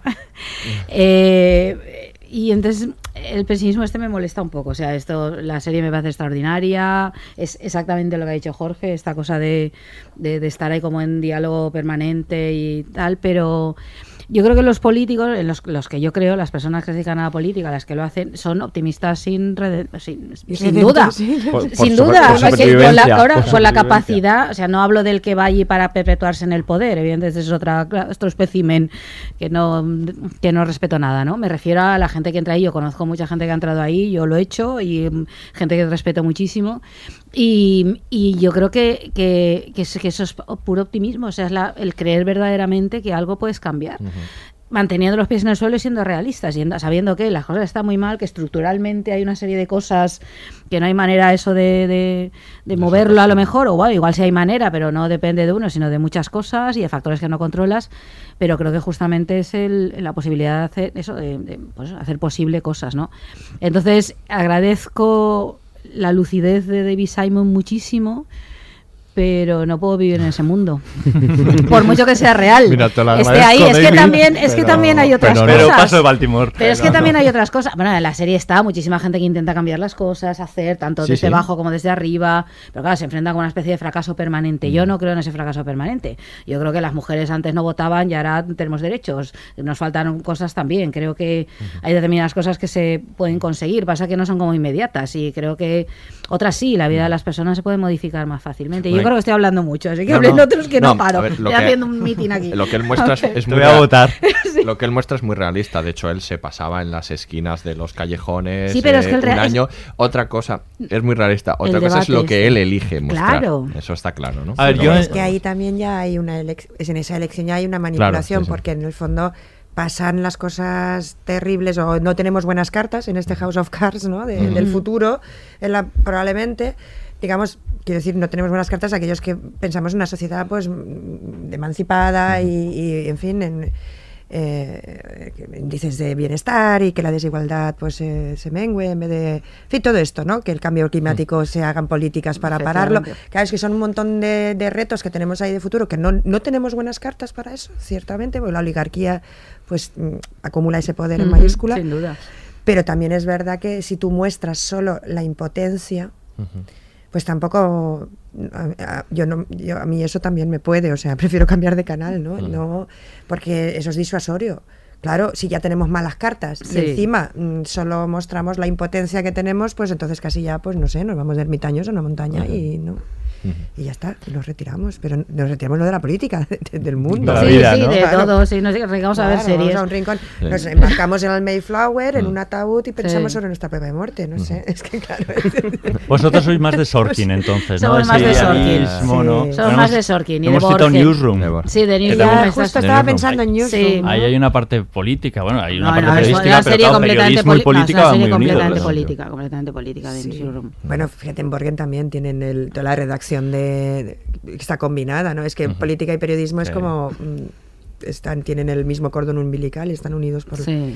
y en Newsroom es absolutamente política, ¿no? Sí, en Newsroom sí que creo que al final, en fin, es como que deriva hacia un idealismo de decir, ay, Qué rabia me estás qué dando rabia me mí". estás dando, sí. Es una serie buena, mala a la vez, ¿no? Yo creo que lo hablaba Yo con creo gente que la que última temporada es prescindible. Totalmente. No, El- el- la serenata y el garaje. Sí. Sí, Sí, aquello sí, es Esto que es lo que Es verdad, es verdad. Hasta aquí. Es de- Hasta a ver, te he aguantado Sí, sí. muchas cosas, pero igual ya llega un momento. no, pues igual Sí, no. es- acaba siendo muy irritante. Es que Sí. tiene ese punto que hay cosas chulísimas en la serie. Bueno, eh, empieza ya teniendo momentos muy irritantes. no, hombre, en el, la inicio es soberbio. Todo el primer, todo el primer Eh. este, este discurso que tanto se habló, este, este Ah, ese discurso monólogo. estaba bien. A ver, Estados sí, Unidos. está- está bien. Yo lo siento, Venga, pero Jorge. ahí fue, ahí Únete fue al lado en, el, mal. en el monólogo fue cuando dejé de ver la serie. o sea. Pues Pues eso es el son principio, Yo ¿no? lo sé. Geniales. O sea, lo- Pues te ahorraste tres No, no, temporadas, vi- hiciste vi- bien. Vi 10 minutos de la serie y dije, ya. O Cuando la otra se va a África, pero por Y me puse eso The Wire. es- Entonces dije, The Wire. y, y eso que la ala oeste, a ver, la ala oeste es una serie que entera me la he visto dos veces. Y luego capítulos sueltos que me voy poniendo, pues, Claro. pues bastante, pero me parece que... No, Sí, aquí, sí, aquí patinó, aquí patinó. Cuesta, Aquí tiene trocitos. Y era muy irritante, muy irritante. Esa superioridad moral todo el Sí. rato. El Porque es del personaje, pero es, es del personaje, pero es de, es de Sorkin, es decir, es del, del, del punto de vista de la propia Sí, serie. sí, ¿no? sí, sí. Él Y es eso- muy soberbio. A mí, sí. por ejemplo, el personaje de ella sí que me, me- me- me resulta mucho más interesante, ¿no? Ella es, ella sí que es la idealista, es la Sí. luchadora, es la, él es, pues eso, el, el Lo que pasa es que acaba siendo soberbio. torpísima. Por ejemplo, todo el tratamiento de los personajes Ya. femeninos, que luego Es lo muy- cambió porque hubo muchas críticas. Es que decir, el- claro, son mujeres inteligentísimas, Pero que no sabe hiperprofesionales y no sé completamente qué, idiotas. Que sí, eh, se carga un ordenador porque no sabe poner No, la y no tecla sabía sumar. un tal, y dices, pero vamos a ver. como, pero no sabe Claro, sumar. es que era decir, sí, sí, De verdad que no es sabía sumar. razón, Y digo, tienes pero ¿cómo razón. no vas a sumar? Y lo cambió un poco porque tuvo tantas críticas de decir, hombre, no puedes poner personajes femeninos así, que Sí, sean sí, completamente estúpidas a manejar un ordenador, es que escribir ahí un- en un Word. Sí, sí. Pues esto era un poco también a veces comedia involuntaria y ahora vamos a hablar de comedias. ¿Cómo está? Ahora le veo, ahora le De la Casa Blanca no quiere que mencionemos el petróleo, ni la maicena, ni los plásticos. ¿Me lo han jodido con el lápiz completamente? Eh, sí, por delante y por detrás, nada romántico. Vale, que queda aquí. Me queda hola y... Bueno, Las preposiciones. Damos la bienvenida a la vicepresidenta Selina Meyer. Eh, la política se trata de la gente. Mi mensaje es este. Conozco a alguna gente, pero gente real, y si te digo la verdad, una gran parte son idiotas. ¿en qué sentido vas a votar? En el sentido que me dicten mis principios y mi conciencia. ¿En qué sentido debería votar? Siento de verdad que mi llegada aquí te tenga tan cohibida y además Ah. te, te haya hecho engordar. Y será mí, lo sé. Por eso lo contraté. Él es mi mierda. Necesito un mierda. ¿Vienes a espiar, Jonah? No vengo a espiar, trabajo en la Casa Blanca. Puedo entrar aquí cuando quiera y decir soy de la Casa Blanca. ¿Qué cojones estáis haciendo? ¿Ha llamado el presidente? No, no. Señora, una llamada del presidente. Esto no puede esperar. Lo Oh, oh, tengo que contestar. ¿Hola? Su información, señora. El presidente no la Para llama. tu información, no me digas. El presidente está sufriendo fuertes dolores de cabeza. Tiene que ir al ala oeste. Lo siento mucho.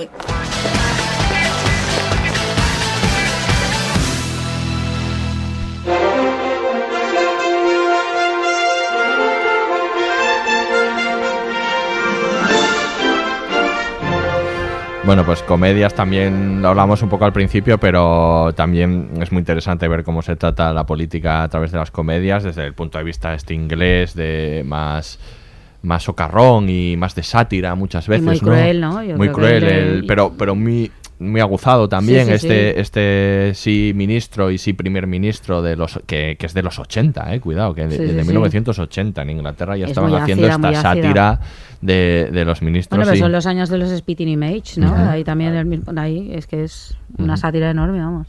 o de la más moderna de Fit con, con Capaldi no que también está muy bien que luego eh, tenían esta película la de mm, ah, se la diré In the Loop Eso. In the Loop Sí, luego claro. hicieron, Sí. hicieron In the Loop hacía el mismo, Era- que hacía el mismo, el mismo protagonista. Sí, ¿no? sí, sí, sí. Era, que era fantástica también. Y luego, bueno, las comedias americanas que ya hemos dicho, estaba. Bueno, también está Brain Dead, eh, otra comedia que también tiene Muy algo de político. Pero... Ah, esa es estupenda, sí, la de los creadores, la de los King, los La creadores de The Good Wife. Esta es que como creo que solo la he visto Sí, yo, lo voy a decir para tú. que lo veáis los demás porque es muy chula. Solo tiene una temporada y entonces plantea una historia de que de pronto en Washington una, un- extraterrestres comen el cerebro de algunos políticos, sobre todo conservadores. Ah, que empezar a comportarse de manera muy mucho más ultra, bueno, muy pa- particular y es una sátira suena así rarísima y fatal, pero no, es que además hace una, un retrato de la, de la política allí con muchísimo humor, es muy divertida, muy divertida, con la inteligencia de los King, esta, esta Mm. sutileza que Esa tienen y tal. sí. Es estupenda y es una temporadita, esa es ideal para, para ver, no tiene más, una lástima, pero está muy Y bien. capítulos cortos, ¿no? Para no... No, es capítulos No. de 40, bueno, de Ah, 40 sí. minutos, Vale, eh, vale, tiene, no o sea, es- sí, así, está bien. No, pero sí, eh, la, la de VIP es muy divertida. ¿no? Y VIP, ¿no? La de VIP es, Que es la más premiada, la sí, más no, pero además es que es, es americana, es, tiene, es trepidante, es muy, r- muy rápida, pero es muy divertida. Yo me, yo me río mucho viéndola. Y el personaje también ha crecido, ¿no? Porque al principio, Sí. primeros tres capítulos, yo decía, esta tía es lerda, ¿no? Y luego no, y luego, Un poco. Siendo. y tiene un equipo de lerdos. ¿no? Claro, no le puede salir nada bien. ¿Cómo le va a llevar el presidente? ¿Para qué? Y se pasa Claro. la vida preguntando, ¿me va a llamar el presidente? Y luego ya también va creciendo, ¿no? ¿Y para qué te va a llamar? Sí, claro, ¿para qué? Si eres tonta, ¿no? Exactamente, si eres lerda.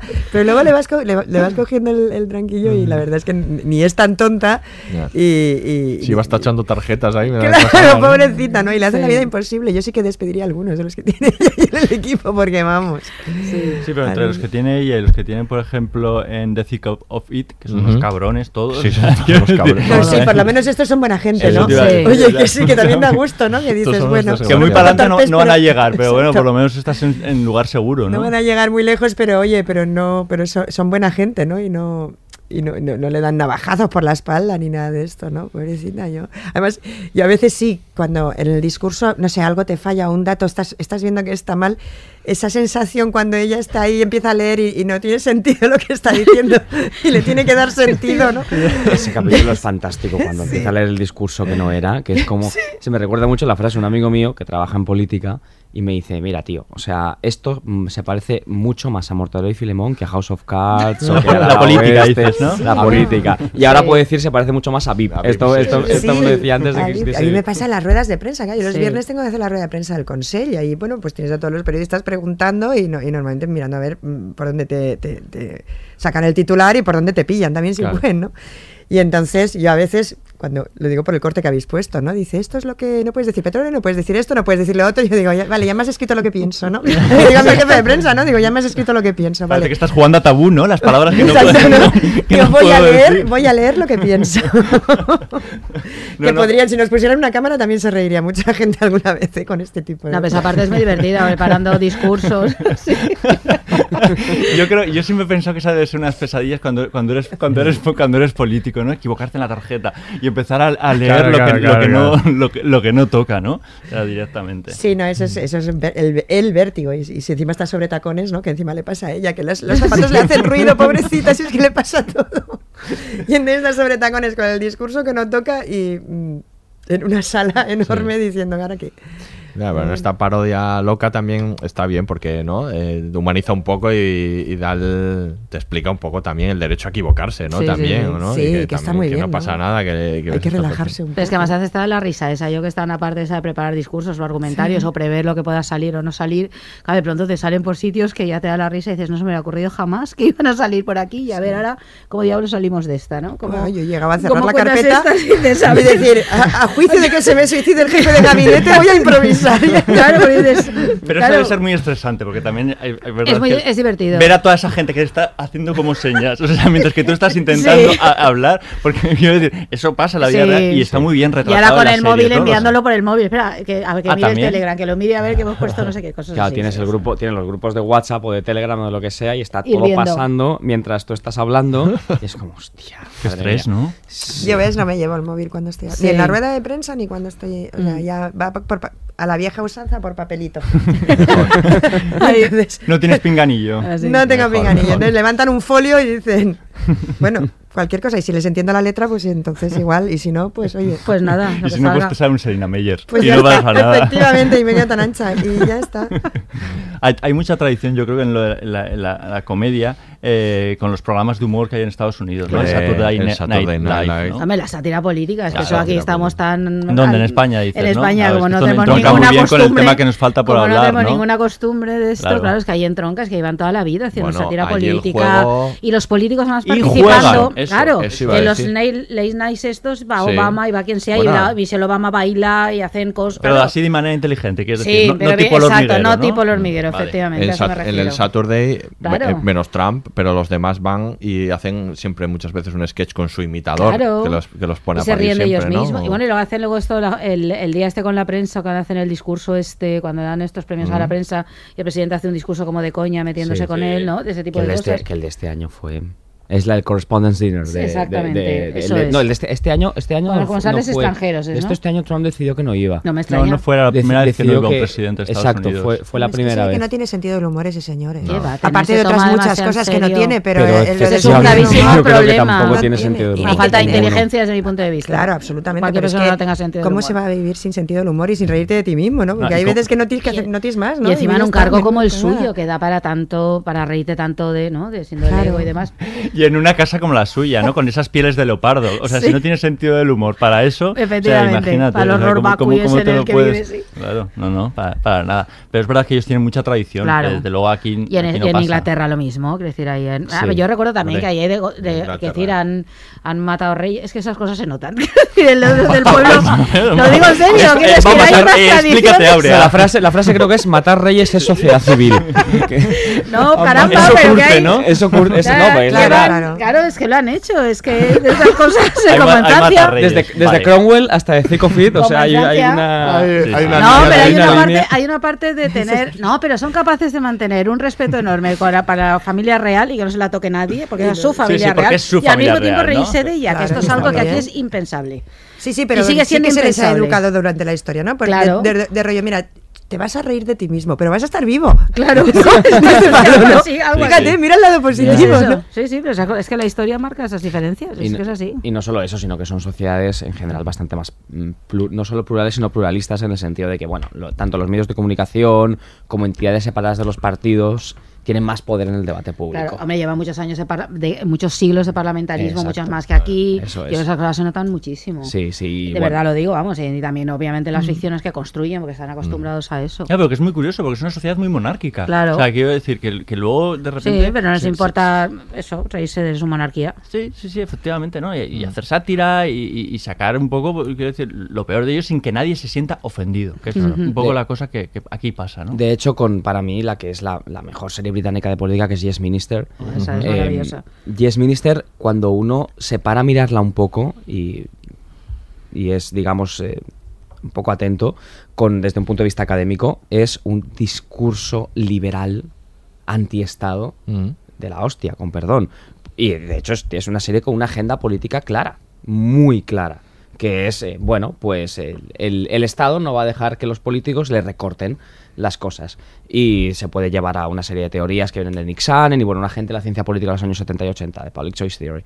Y, y aún así, cogen eso, te lo traducen a un discurso eh, de, pues de sátira completamente y, y, lo ponen sobre la mesa. Y eso me parece, me parece que es un, nivel, o sea, un nivel de, complejidad para conseguir esa sencillez que es alucinante. Porque el discurso político es muy potente, es muy marcado y tiene una agenda clara, pero al mismo tiempo es una sátira de la. Se, se lee como una sátira de la, de, la, de la sociedad, de la política británica, mejor dicho. Y no sé, o sea, ya, la verdad es que sí que uno a veces mira esas cosas y desearía que, que aquí pudiésemos crear ficción de, de ese tipo, sí. Habéis sacado un temazo porque ahora vamos a hablar de, de, las, ser- de las series eh, políticas en España. De las en no series, O- o- series ah, políticas o la ausencia de ellas. Sí. Los ricos nunca pueden ser demasiados, Traian. Si muchos tienen mucho dinero, el dinero pierde valor y ya no es útil. Es así de sencillo. Ya. Pero ese no es el asunto, arquitecto. ¿Qué tiene que ver eso con lo nuestro? Que hace tiempo que se acabó la gran comilona. Eso de comérselo todo muy deprisa antes de que te lo quiten del plato. Ahora ha llegado el momento de la moral pública. No me jodas, Rubén. Cuando uno se civiliza hay que aprender nuevas cosas. A servir el banquete. Elegir las etiquetas de los vinos. Saber manejar los cubiertos. ¿Vas a darme clases de buenos modales? No. No voy a darte clases de nada. Supongo que en tu país acabará pasando lo mismo. Pero estamos en la vieja Europa, Traian. Y la vieja Europa es limpia, por principio. ¿Me estás diciendo que mi dinero ya no es bueno? Te estoy diciendo que habrá que hacer las cosas de otra manera.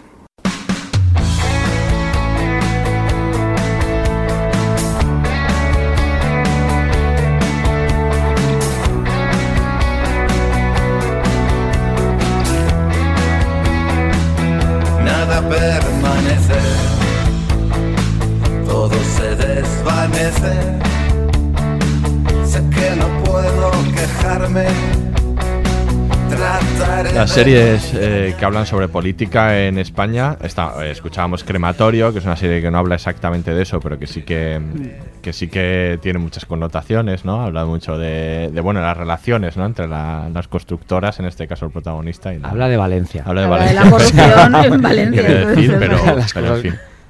Luego tengo aquí referentes extraordinarios de, de series políticas en España. Moncloa, dígame. Cuidado, aquí vamos. Que esa quería ser una especie de versión española de Spin City, se llamaba Eh. aquella serie que era una alcaldía que era Ah, bastante divertida, Fox, es que era muy verdad, es divertida verdad, es y esta era una verdad. especie No. de A ver, tenía buenas intenciones. No. Yo era- éramos pequeños, pero era el- una cosa del Terrat. No, ¿no? Era del Terrat. La... Sí, era del Terrat. Y el protagonista era el jefe de prensa, Era, ¿no? era El- el jefe manquiña. de eh, gabinete. Éramos manquiña. Era ¿no? sé sí. si era el prota, Y- pero yo recuerdo. Era el que jefe de era- gabinete, ¿no? O el jefe de prensa, el protagonista, ¿no? Era así. sí. Y con esto ya hemos dicho todo lo que se podía contar sobre Moncloa, dígame. Vale. Y, eh, y señor alcalde, con Carlos Larraña. Y es que esa ni la recuerdo. Cuando el otro día la sacaste y llorando esto, yo ni la recuerdo. Mi yo si no, si no lo llegáis a enseñar en. Google, yo no, yo no me creo, porque también David me lo enseñó y es como, ¿pero que eso ¿esto no qué es? ¿Esto qué es? Pues tuvo dos esto ha temporadas, existido. ¿eh? No, no, yo Porque tampoco, Moncloa, ¿eh? dígame, solo tuvo una. Sí, Sí, sí, pero sí, yo esa sí. me sonaba, yo esa sí no la recordaba. Pero eh, esta también, la de señor alcalde, que era alcalde, me ha tenido que apuntar de Encinar de la Torre, y era independiente.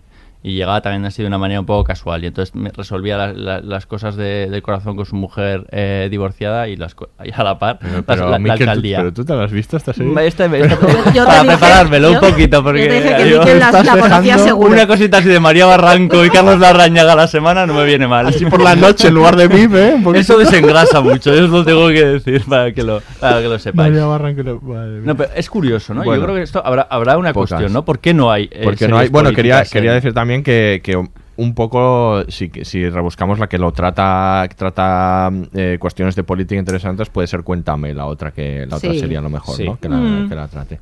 A ver, yo El- creo que es es a nivel histórico, pero no hay pensamiento crítico, ¿no? No, bueno, ya. Que esto. Claro. ¿Ya estoy pidiendo sí, mucho? Sí, no, es, es- Ah. efectivamente que está haciendo es un pidiendo retrato histórico, no está haciendo un análisis o no está Claro. construyendo un, un- una- un discurso Sí, sí. sobre, sobre una, poli- una posible capítulo de una serie, ¿no? Donde tú planteas lo que quieras plantear, ¿no? Pues no sé si hablamos de educación pública o no, ta- que si planteas un- un- un- una tesis, ¿no? En, en un capítulo de estos. Mm. No, aquí lo que cuentan es lo que pasó, más o menos, ¿no? Pero sí que es verdad que cuéntame. eh, Bueno, de hecho se llama así, ¿no? Sí. Por eso, Cuéntame, porque cuenta claro. lo que pasó.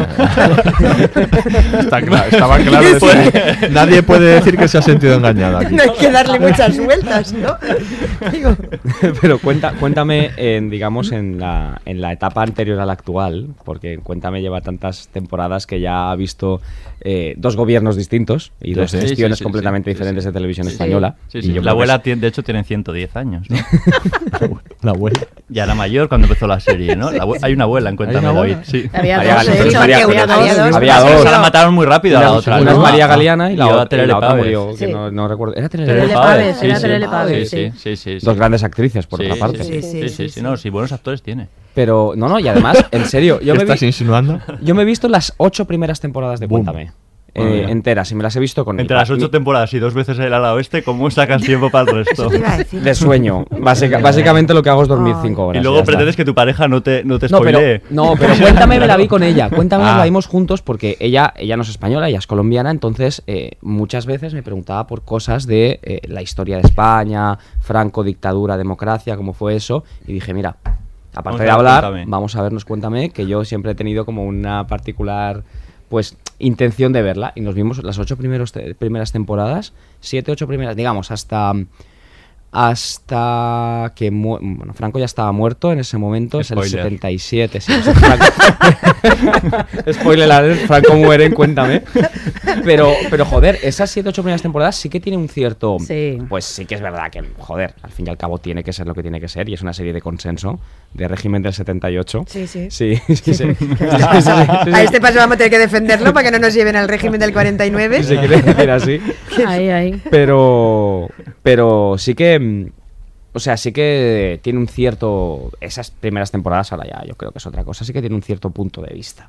Y, sí que es, lo, lo que pasa es que, bueno, nada, nada que ver, digamos, si el, eh, si el extremo de una serie ensayo es David Simon, pues esto es no lo contrario, pero vamos, o sea, casi. Pero yo sí que creo que es una serie valiosa. Yo no la he Mm. visto entera, he visto como a trozos y ese tipo de cosas. Y probablemente necesaria. Tampoco tenemos series de ese tipo en España. Es decir, o sea, esto no es la serie política que a lo mejor aquí nos gustaría a nosotros que se hiciera. Pero está bien que se haga esa que revisa a través de una historia de una familia. Hasta en Estados Unidos hay un montón de series que hacen esto constantemente. Eh, y con unas ciertas ganas de contar las cosas y no obviar incluso elementos problemáticos, que ahí está, sale todo. Podrá salir, podrá estar de acuerdo o no con el tratamiento de determinadas cosas, pero yo creo que a mí me parece un Mm. intento valioso de verdad eh, de hacer esto. Creo que esto ya permite que se hagan otras cosas y me hace un paso como necesario, pasar a toca que se vayan pero haciendo. por- eh, yo creo que la cuestión es por qué. Es verdad que tiene que haber un cuéntame, Sí, pero tú claro. luego revisas alrededor tuyo, ¿no? Vas a, vas a Italia. Mm, Sí. Y te encuentras con 1992 y Es 1993. fantástico, que son o sea, decir, que fantásticas. retrata Sí. o sea, Sí, sí, sí. a- el berlusquianismo, esto, o sea, Berlusconi perfectamente. O sea, y aquí no me digáis que no tenemos materia. No, no, aquí tenemos para hacer materia eso. para hacer muchas Pero ¿quién ha series. producido, quién ha producido 1900 no, 1989? Sky. Claro. Sky. Entonces, ¿quién produce aquí? ¿Quién va, quién tendría que hacer esas series? Claro, ¿Dónde es que están los voy. productores? Es- Pero, Bueno, pero pues, es que, por No. ejemplo, llega Netflix a Francia y te hace Marsella, que no es muy buena, vale, pero ya es un intento de alcalde corrupto y, y demás. En ¿Quieres, Francia también. ¿Quieres decir que aquí ha hecho las chicas del cable? Claro, o sea, es que, es- es que aquí llega Netflix y hace las chicas, Las del, chicas del cable. cable, Es que es curioso, Sí. porque llega a todos los países y se arriesga un poquito y el tema político está sobre la, está sobre la mesa. Y aquí está ahora HBO, está Netflix y no se atreven. Sí. O sea, tengo otro ejemplo, o sea, otro- he anotado La Embajada, que es una serie de, de, de Antena 3 que solo Ah, tuvo una temporada, que tenía un Aquella con componente Rueda, político y aparte cuando la vendían sus su- la productora Bambú hablaban de que era la primera serie política porque se iba a hablar de la corrupción y sí que había una intención, ¿no? Pero era como con miedo. Era como eh, citaban a los populares, pero nunca se nombraba. O sea, quiero decir, en Estados Unidos habla de demócratas y conservadores. Y aquí era los populares, los no decían la palabra socialista, porque era siempre un poquito miedo de al día siguiente igual alguien eh, no, en la siguiente interpelación en el Congreso, vamos, seguro. Es que ese tipo. Yo lo pienso a veces cuando veo películas americanas o series, lo que llegan a plantear, pero por ejemplo, series de, no sé, policíacas, que de pronto te plantean que, el, que el, el gobierno tortura. Es que esto te sale en una serie Sí, un policíaca. en un 24, personaje- Bueno, en 24 No, no, el, presidente de Estados Unidos era un, Claro, en esa una es la serie política ¿no? también. Claro, sí. claro. No, en procedimentales, en cualquier caso, y de pronto te plantean que hay un político corrupto, un alcalde corrupto, tal. Y decía, esto se hace aquí y es interpelación en el Congreso al día siguiente de cómo es posible que se haya planteado ese tipo de cosas, ¿no? Entonces, no sé, a mí me, me parece asombroso, pero es que me está costando mucho. Solo hay una serie sobre la guerra civil, esa comedia que hicieron con, con, con Gorka Ochoa, que era Plaza, me- Plaza- no me acuerdo cómo se llamaba. Ahora tenía, tenía como modelo la vaquilla, era una comedia Plaza España, como ¿no? de Plaza España era. Eh, que Mm, tenía sí. un poco como modelo la vaquilla de, eh, de contar así como un pueblo durante la guerra civil y tal, no tuvo éxito, tenía ideas que no estaban nada mal, no las acaba de desarrollar, pero es que nos cuesta hasta eso, es que no hay manera de hacer... Y lo que se entiende como ficción política resulta que son esas las miniseries sobre Adolfo Suárez, la que se hizo sobre Ah, ¿no? el rey, ya, todo sí. que es ¿no? otro Cuéntame. Sí, no, es mucho decir, peor, yo que creo que eso es mucho peor. No, no, quiero decir, es otro cuéntame, no, no refiriéndome a la serie, sino que cuentan lo que Sí, pasó y- exacto, y, además exacto. eh, con, Oye, alguna, una con visión- alguna visión edulcorada de las cosas. No, y luego muy de cartón se piedra todo, incluso cinema, o sea, desde el punto de vista estético y técnico Sí. es como muy cartón piedra, es un Sí, sí, tipo no, de sí, serie sí, muerta. Luego están las históricas que siguen vendiendo ahí discursos políticos, inevitablemente pues eso pasa siempre, ¿no? O ahora el Ministerio del Tiempo que sí que le está haciendo un cierto discurso político, también vincula al pasado y demás, ¿no? Pero sí, pero es verdad que no, que no hay manera. Yo creo que tenemos que confiar en esto en HBO y en Netflix, Sí. que lo acabarán haciendo, porque, pues sí, nuestro ecosistema de medios de comunicación eh, no lo produce. No lo va a producir. Tampoco tenemos Tiene- un cine muy político, que, No. que donde la política sea un tema central. Hay cada vez más películas que lo hacen, pero es verdad que en la en la producción audiovisual hay, no hay tantas. Pero también es verdad que todavía. Bueno, yo creo que salvo en Cataluña, el Polonia, Sí, es. que les claro. hace un traje a todos los políticos catalanes Sí. y ahí sale todo el mundo y, lo- y les hacen escarnio a todos y está muy bien y se ríen de todos. Bueno, el País Vasco vaya, vaya, Vaya. Vaya semanita y- y en épocas difíciles, ¿eh? para hacer humor en el país. vaya semanita- vaya semanita, efectivamente, Sí, ¿no? sí. Pero fuera de ahí todavía hay mucha resistencia, yo creo, en la política Mucha, que, mucha. a que a que bueno, pues que haya humor, que haya sátira, que haya ret- que se retrate también Sí. lo que ha pasado, ¿no? No, no todo tiene por qué ser la sátira. Y bueno, yo qué sé, el, el intermedio hicieron una broma sobre el Valle de los Caídos y, Y- les ha caído una Sí, carilla. sí, no, O es sea, que- es que imagínate. estamos en esa Entonces, Es realidad, muy complicado claro. cuando hay además un, una ofensiva, ¿no? Mm, de bueno, pues de reaccionaria en este Sí. sentido a las Sí, sí. libertades, pues también a ver quién se atreve, pues prefieren hacer seguramente series po- mm, Las chicas del cable. las chicas, exacto. Y, y que también no seamos ingenuos o no seamos, eh, bueno, no ingenuos, sino, bueno, no sé cómo decirlo, pero hay un problema de demanda, no solo de oferta. O sea, o consideremos la posibilidad de que ¿Tú también hay un crees? problema de demanda. Es que yo Pero creo igual que si la gente dudas, de los ¿eh? buenos Igual productos sí, los consume, ¿eh? Pero se eso es como todo. pues, Cuando, sí. cuando hacían tómbola decían, es que a la gente le gusta esto, o me le gusta esto, pues si no hacen otra cosa, pues lo ven, pero es que igual Sí. si hacen otra cosa sí que gusta, ¿no? Sí, Fíjate- y el intermedio tiene audiencia mucho y Polonia tiene audiencia. La audiencia de claro. televisión española, cuando fue algo un poquillo más decente, Sí. se disparó. Sí. Claro. Sí, bueno, mira, ahora la sexta con toda la, la información. Con Igual es que la política, realidad claro. también eh, eh, hace complicado hacer ficción en España. Sí, bueno, bueno, pero no- la realidad de Estados no- Unidos es que no hay digo, ahí cuando y no digo que- paran. cuando digo que hay un problema de demanda, me refiero a que quizás no nos gusta tanto reírnos, reírnos de nuestras propias ideas. Sí, eso es Ese porque cuando tú estás riendo de un político, Ah, también te estás riendo de las de ideas de la voto, gente y de tu claro, voto. de tu voto, eso, es- claro. eso es a lo que me refiero con un problema de demanda. hay mucha gente que se siente herido cuando, con el humor. Exacto. eso es verdad. Eh, o sea, con la vida moderna, eh, que para mí ahora mismo es el programa de sátira que más me gusta de los que hay, esta gente se meten con todo. Con todo. todo. Y cuando hicieron el chiste este de fascismo del, bueno, el fascismo del bueno por un lado, pero con lo de el COVID facha, Sí. con el independentismo, la, la cantidad de gente que se cabreó y que se sintió ofendidísima. Sí. eh, entonces, eh, eh, más ejercicios de este tipo de no, aquí no hay líneas rojas. Mm. Sí. que es lo que hace Broncano y es siempre lo dices aquí no hay líneas rojas aquí nos reímos de todo eso trasladado a la ficción yo creo que puede puede ser peliagudo con respecto a la Sí, es verdad porque que hay no- un papel de educar. Porque en Sí. Vaya Semanita, es verdad que, por ejemplo, se reían Sí. de muchas cosas de los vascos. Y yo, como vasco que soy, quiero decir, cuando como era un programa allí, yo me sentía ofendido. Pero es verdad que luego vienen desde otro lado y tú dices, ah, ¿se estarán, ¿me estarán llamando pueblerino? ¿Me estarán diciendo que, aquí- que en el País Vasco no ligamos? Es que si me lo dicen otros, a lo mejor me siento un poco herido. Claro. Si me lo dicen en, en, la- en la TV, ¿no? Que era donde se, se emitía Vaya Semanita, pues ya me hace un poquito más, más, más de gracia. Igual es verdad que nos falta un poquito de educación en ese Eh, educación en ese emocional sentido, ¿no? para saber reírnos de nosotros mismos y también de cultura democrática. Date cuenta que te va en el cargo y en tu voto y en tu. Oiga, se te ríen de ti, pues. pues pues bien, pues ríete tú también. No Claro, sé, claro. pues ya está, mejor eso. ¿no? Más vale Sí. que, ser, que nos ¿A riamos. ti te han todos. invitado en Polonia? Es que ya tengo duda. Eh, a- em, yo tuve un personaje, salió una vez, mm, no sé sí. si ha vuelto a salir, pero se ve que no, no- mejor, ¿eh? pero, pero ahora que habláis sí que claro me he acordado del- de las noticias del Guiñol Claro, Guiñol también claro. estaba ahí. Claro, las noticias del Guiñol. Es que vamos hacia atrás, ¿eh? Había personajes que eran mejor Era que el, que el mejor, sí, original. hombre, o sea, hombre, Aznar era mucho Chávez mejor, Y el de Chávez que Aznar los minoyes. mejor. El domino de los minoyes, minoyes. los minoyes, Ay, mira sí, qué sí. risa. Era buenísimo. Además, eso quedó Y- ya. y el de Aznar, el personaje El Aznar personaje buenísimo, Aznar era buenísimo. era Era mejor que el original. Que el original, Sí. muchísimo. Sin duda. Eh, Luego salieron en Siete Vidas, por cierto, los guiñoles ¿Sí? de... ¿Es verdad? Pero fíjate que yo creo que era, Otra. eso sería más difícil. Los guiñoles que, pues no sé cuánto hace, cuánto hará, que 15 Eran años, ¿eh? 90, eran Sí, los- 90, no, no, venga, no, 20 años, 20 años, 20 sí. años, Sí. vale. No, no, no, hoy en ¿Cómo día. pasa el tiempo? Sí. Sí. Sí, sí. Eso hoy sería más complicado, Mm. porque Sí. hemos ido para atrás Sí, en sí. esta... Y eso, y la gente se solivianta, pero chico, relájate, yo Ujú. qué sé. Mm. ¿No? Pues el Sí. otro día, no sé, me ponían una foto y no sé qué, fea y gorda, digo, "Mm, pues sí, esta foto está trucada, digo, pues no, pero no es un argumento político. que dice, Bien, pues no sé, me- ya está, ¿sabes? Sí. Que hay que Sí, reírse humor, un poco, claro, ¿no? sí, sí, sí. Ayer que me decía uno, falta. no, No, sé, sí, uno por el Twitter me decía, pues es que no te... No sé, que estás histérica. No sé, digo, pues va a ser eso. Y ya está. Claro. Es mucho mejor que enzarzarte en un... Bueno, Sí. es que yo creo que lo contrario hace, eterniza mucho más las cosas. Y al final, o sea, que reírse uno mismo, bueno, eso aparte que para las taras mentales viene fenomenal. O sea, os lo digo por... Ahorras en psicólogos.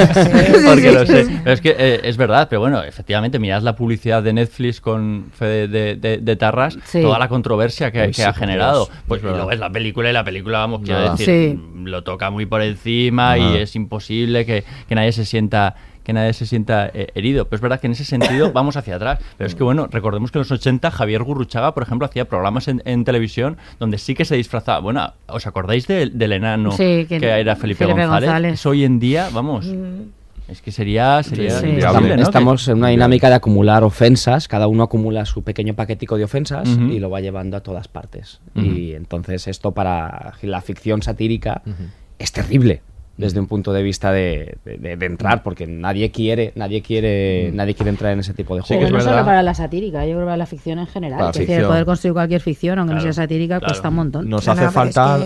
que también ha habido cambios legislativos, ¿eh? porque la ofensa al Claro. sentimiento religioso, el tema de los titireos. eh, a ver, em, el, el problema es que ¿dónde está la línea? Y además son tipos penales tan, tan vacíos, Sí. ¿no? tan, tan en blanco. Y interpretables, In- claro. E interpretables según la ideología de quien está.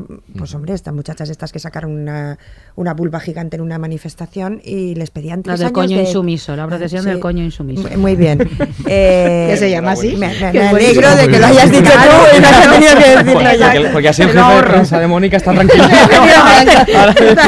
Sacando carteles, sacando carteles. Sí, sí, saca más carteles. Sal de ahí, Mónica, ka dalë ai. Bueno, pues les pedían tres años de, de cárcel Sí, la es fiscalía. tremendo. Es tremendo, pero dices, pero bueno, ¿cómo- ¿dónde La gente no entiende lo que supone la libertad de expresión. Yo creo que hay un problema ¿no? ahí y el inmenso, humor, inmenso, perdona, y el humor. inmenso, sí. Y el humor y el estamos muy necesitados de humor. Sí, mucho, Ah, Y de cosas serias, ¿eh? que también se pueden plantear ficciones desde un... un No, pero muchas ficciones estas de humor plantean cosas serias Sí, claro, y, te, claro, y te sí, obligan sí, a reflexionar sobre ellas. Estamos hablando sí, de. VIP y de otras tantas y yo creo que lo que hace falta es un poco lo que decía Jorge ¿no? que, y, y Miquel, que, que, este, que se atrevan estos canales a hacerlo porque hablábamos de crematorio, crematorio es de Canal Plus y lo que hace falta es que haya calidad para que Sí. estas series superen esas barreras. O sea, que, que con eso con eso lo ganas todo, ¿no? Una serie multipremiada, eh, crematorio no sé cuánta gente la ha visto, porque a lo mejor la ha visto menos gente de la que Sí, debería, pero tiene ya el bagaje de la mejor serie española, ¿no? Como que una serie de calidad producida bien por una de estas cadenas puede hacer mucho por desbloquear todo esto, ¿no?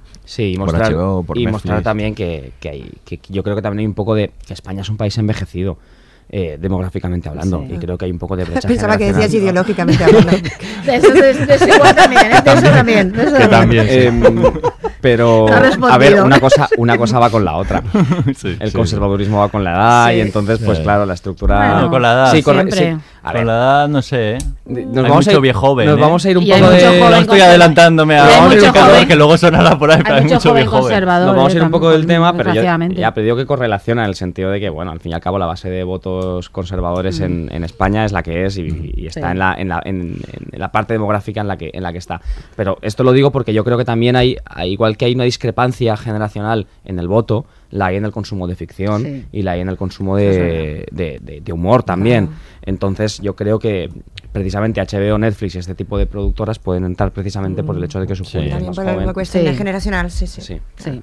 Cierto. Bueno, chicos, estamos muy a gusto, pero lo tenemos que dejar. Hay que ir a ver series, venga, va. Exacto. Sí, sí, sí. tenemos que ir a ver series. Y Mónica- exigir una serie española. Mónica tiene las de. The Wire, nosotros tenemos- hemos apuntado varias cosas. Sí, tengo que superar ahí el primer que capítulo. El primer que. Tres o cuatro, ¿eh? Ya te digo Sí, yo que más creo- que más Tú que vete animándome. Sí, No, no, no, yo te, yo te advierto. Igual ponte Bueno. primero con Show Me a Y Hero, luego que es ponte más, que es más cortita. Que te gustará.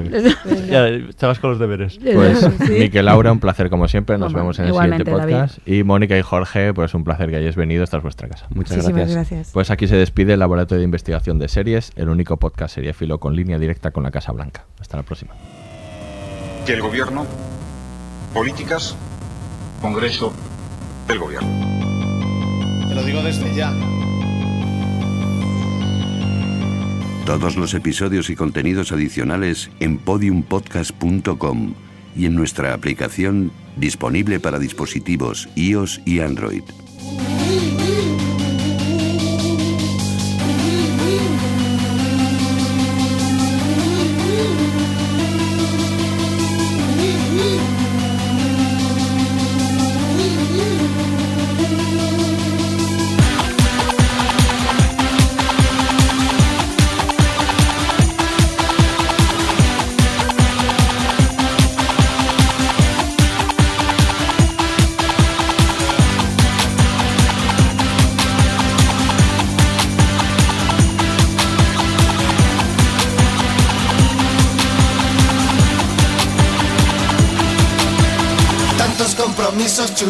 Que no sé en cuál excusarme.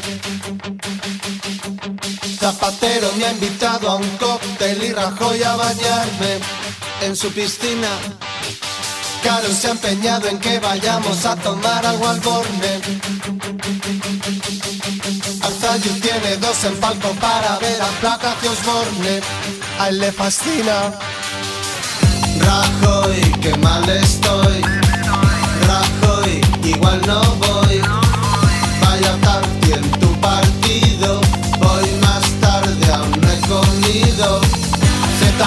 Está tú. UGT, UGT calor. IQ, las cortes de. Son palabras políticas. Dicen que la pasionaria tiene historias apasionantes. Dicen que Manuel Fraga Iribarne es fan de Laura Chanante. Dicen que si los azules y los verdes o si los rojos. Yo voy a votar por el que combine mejor con mis ojos.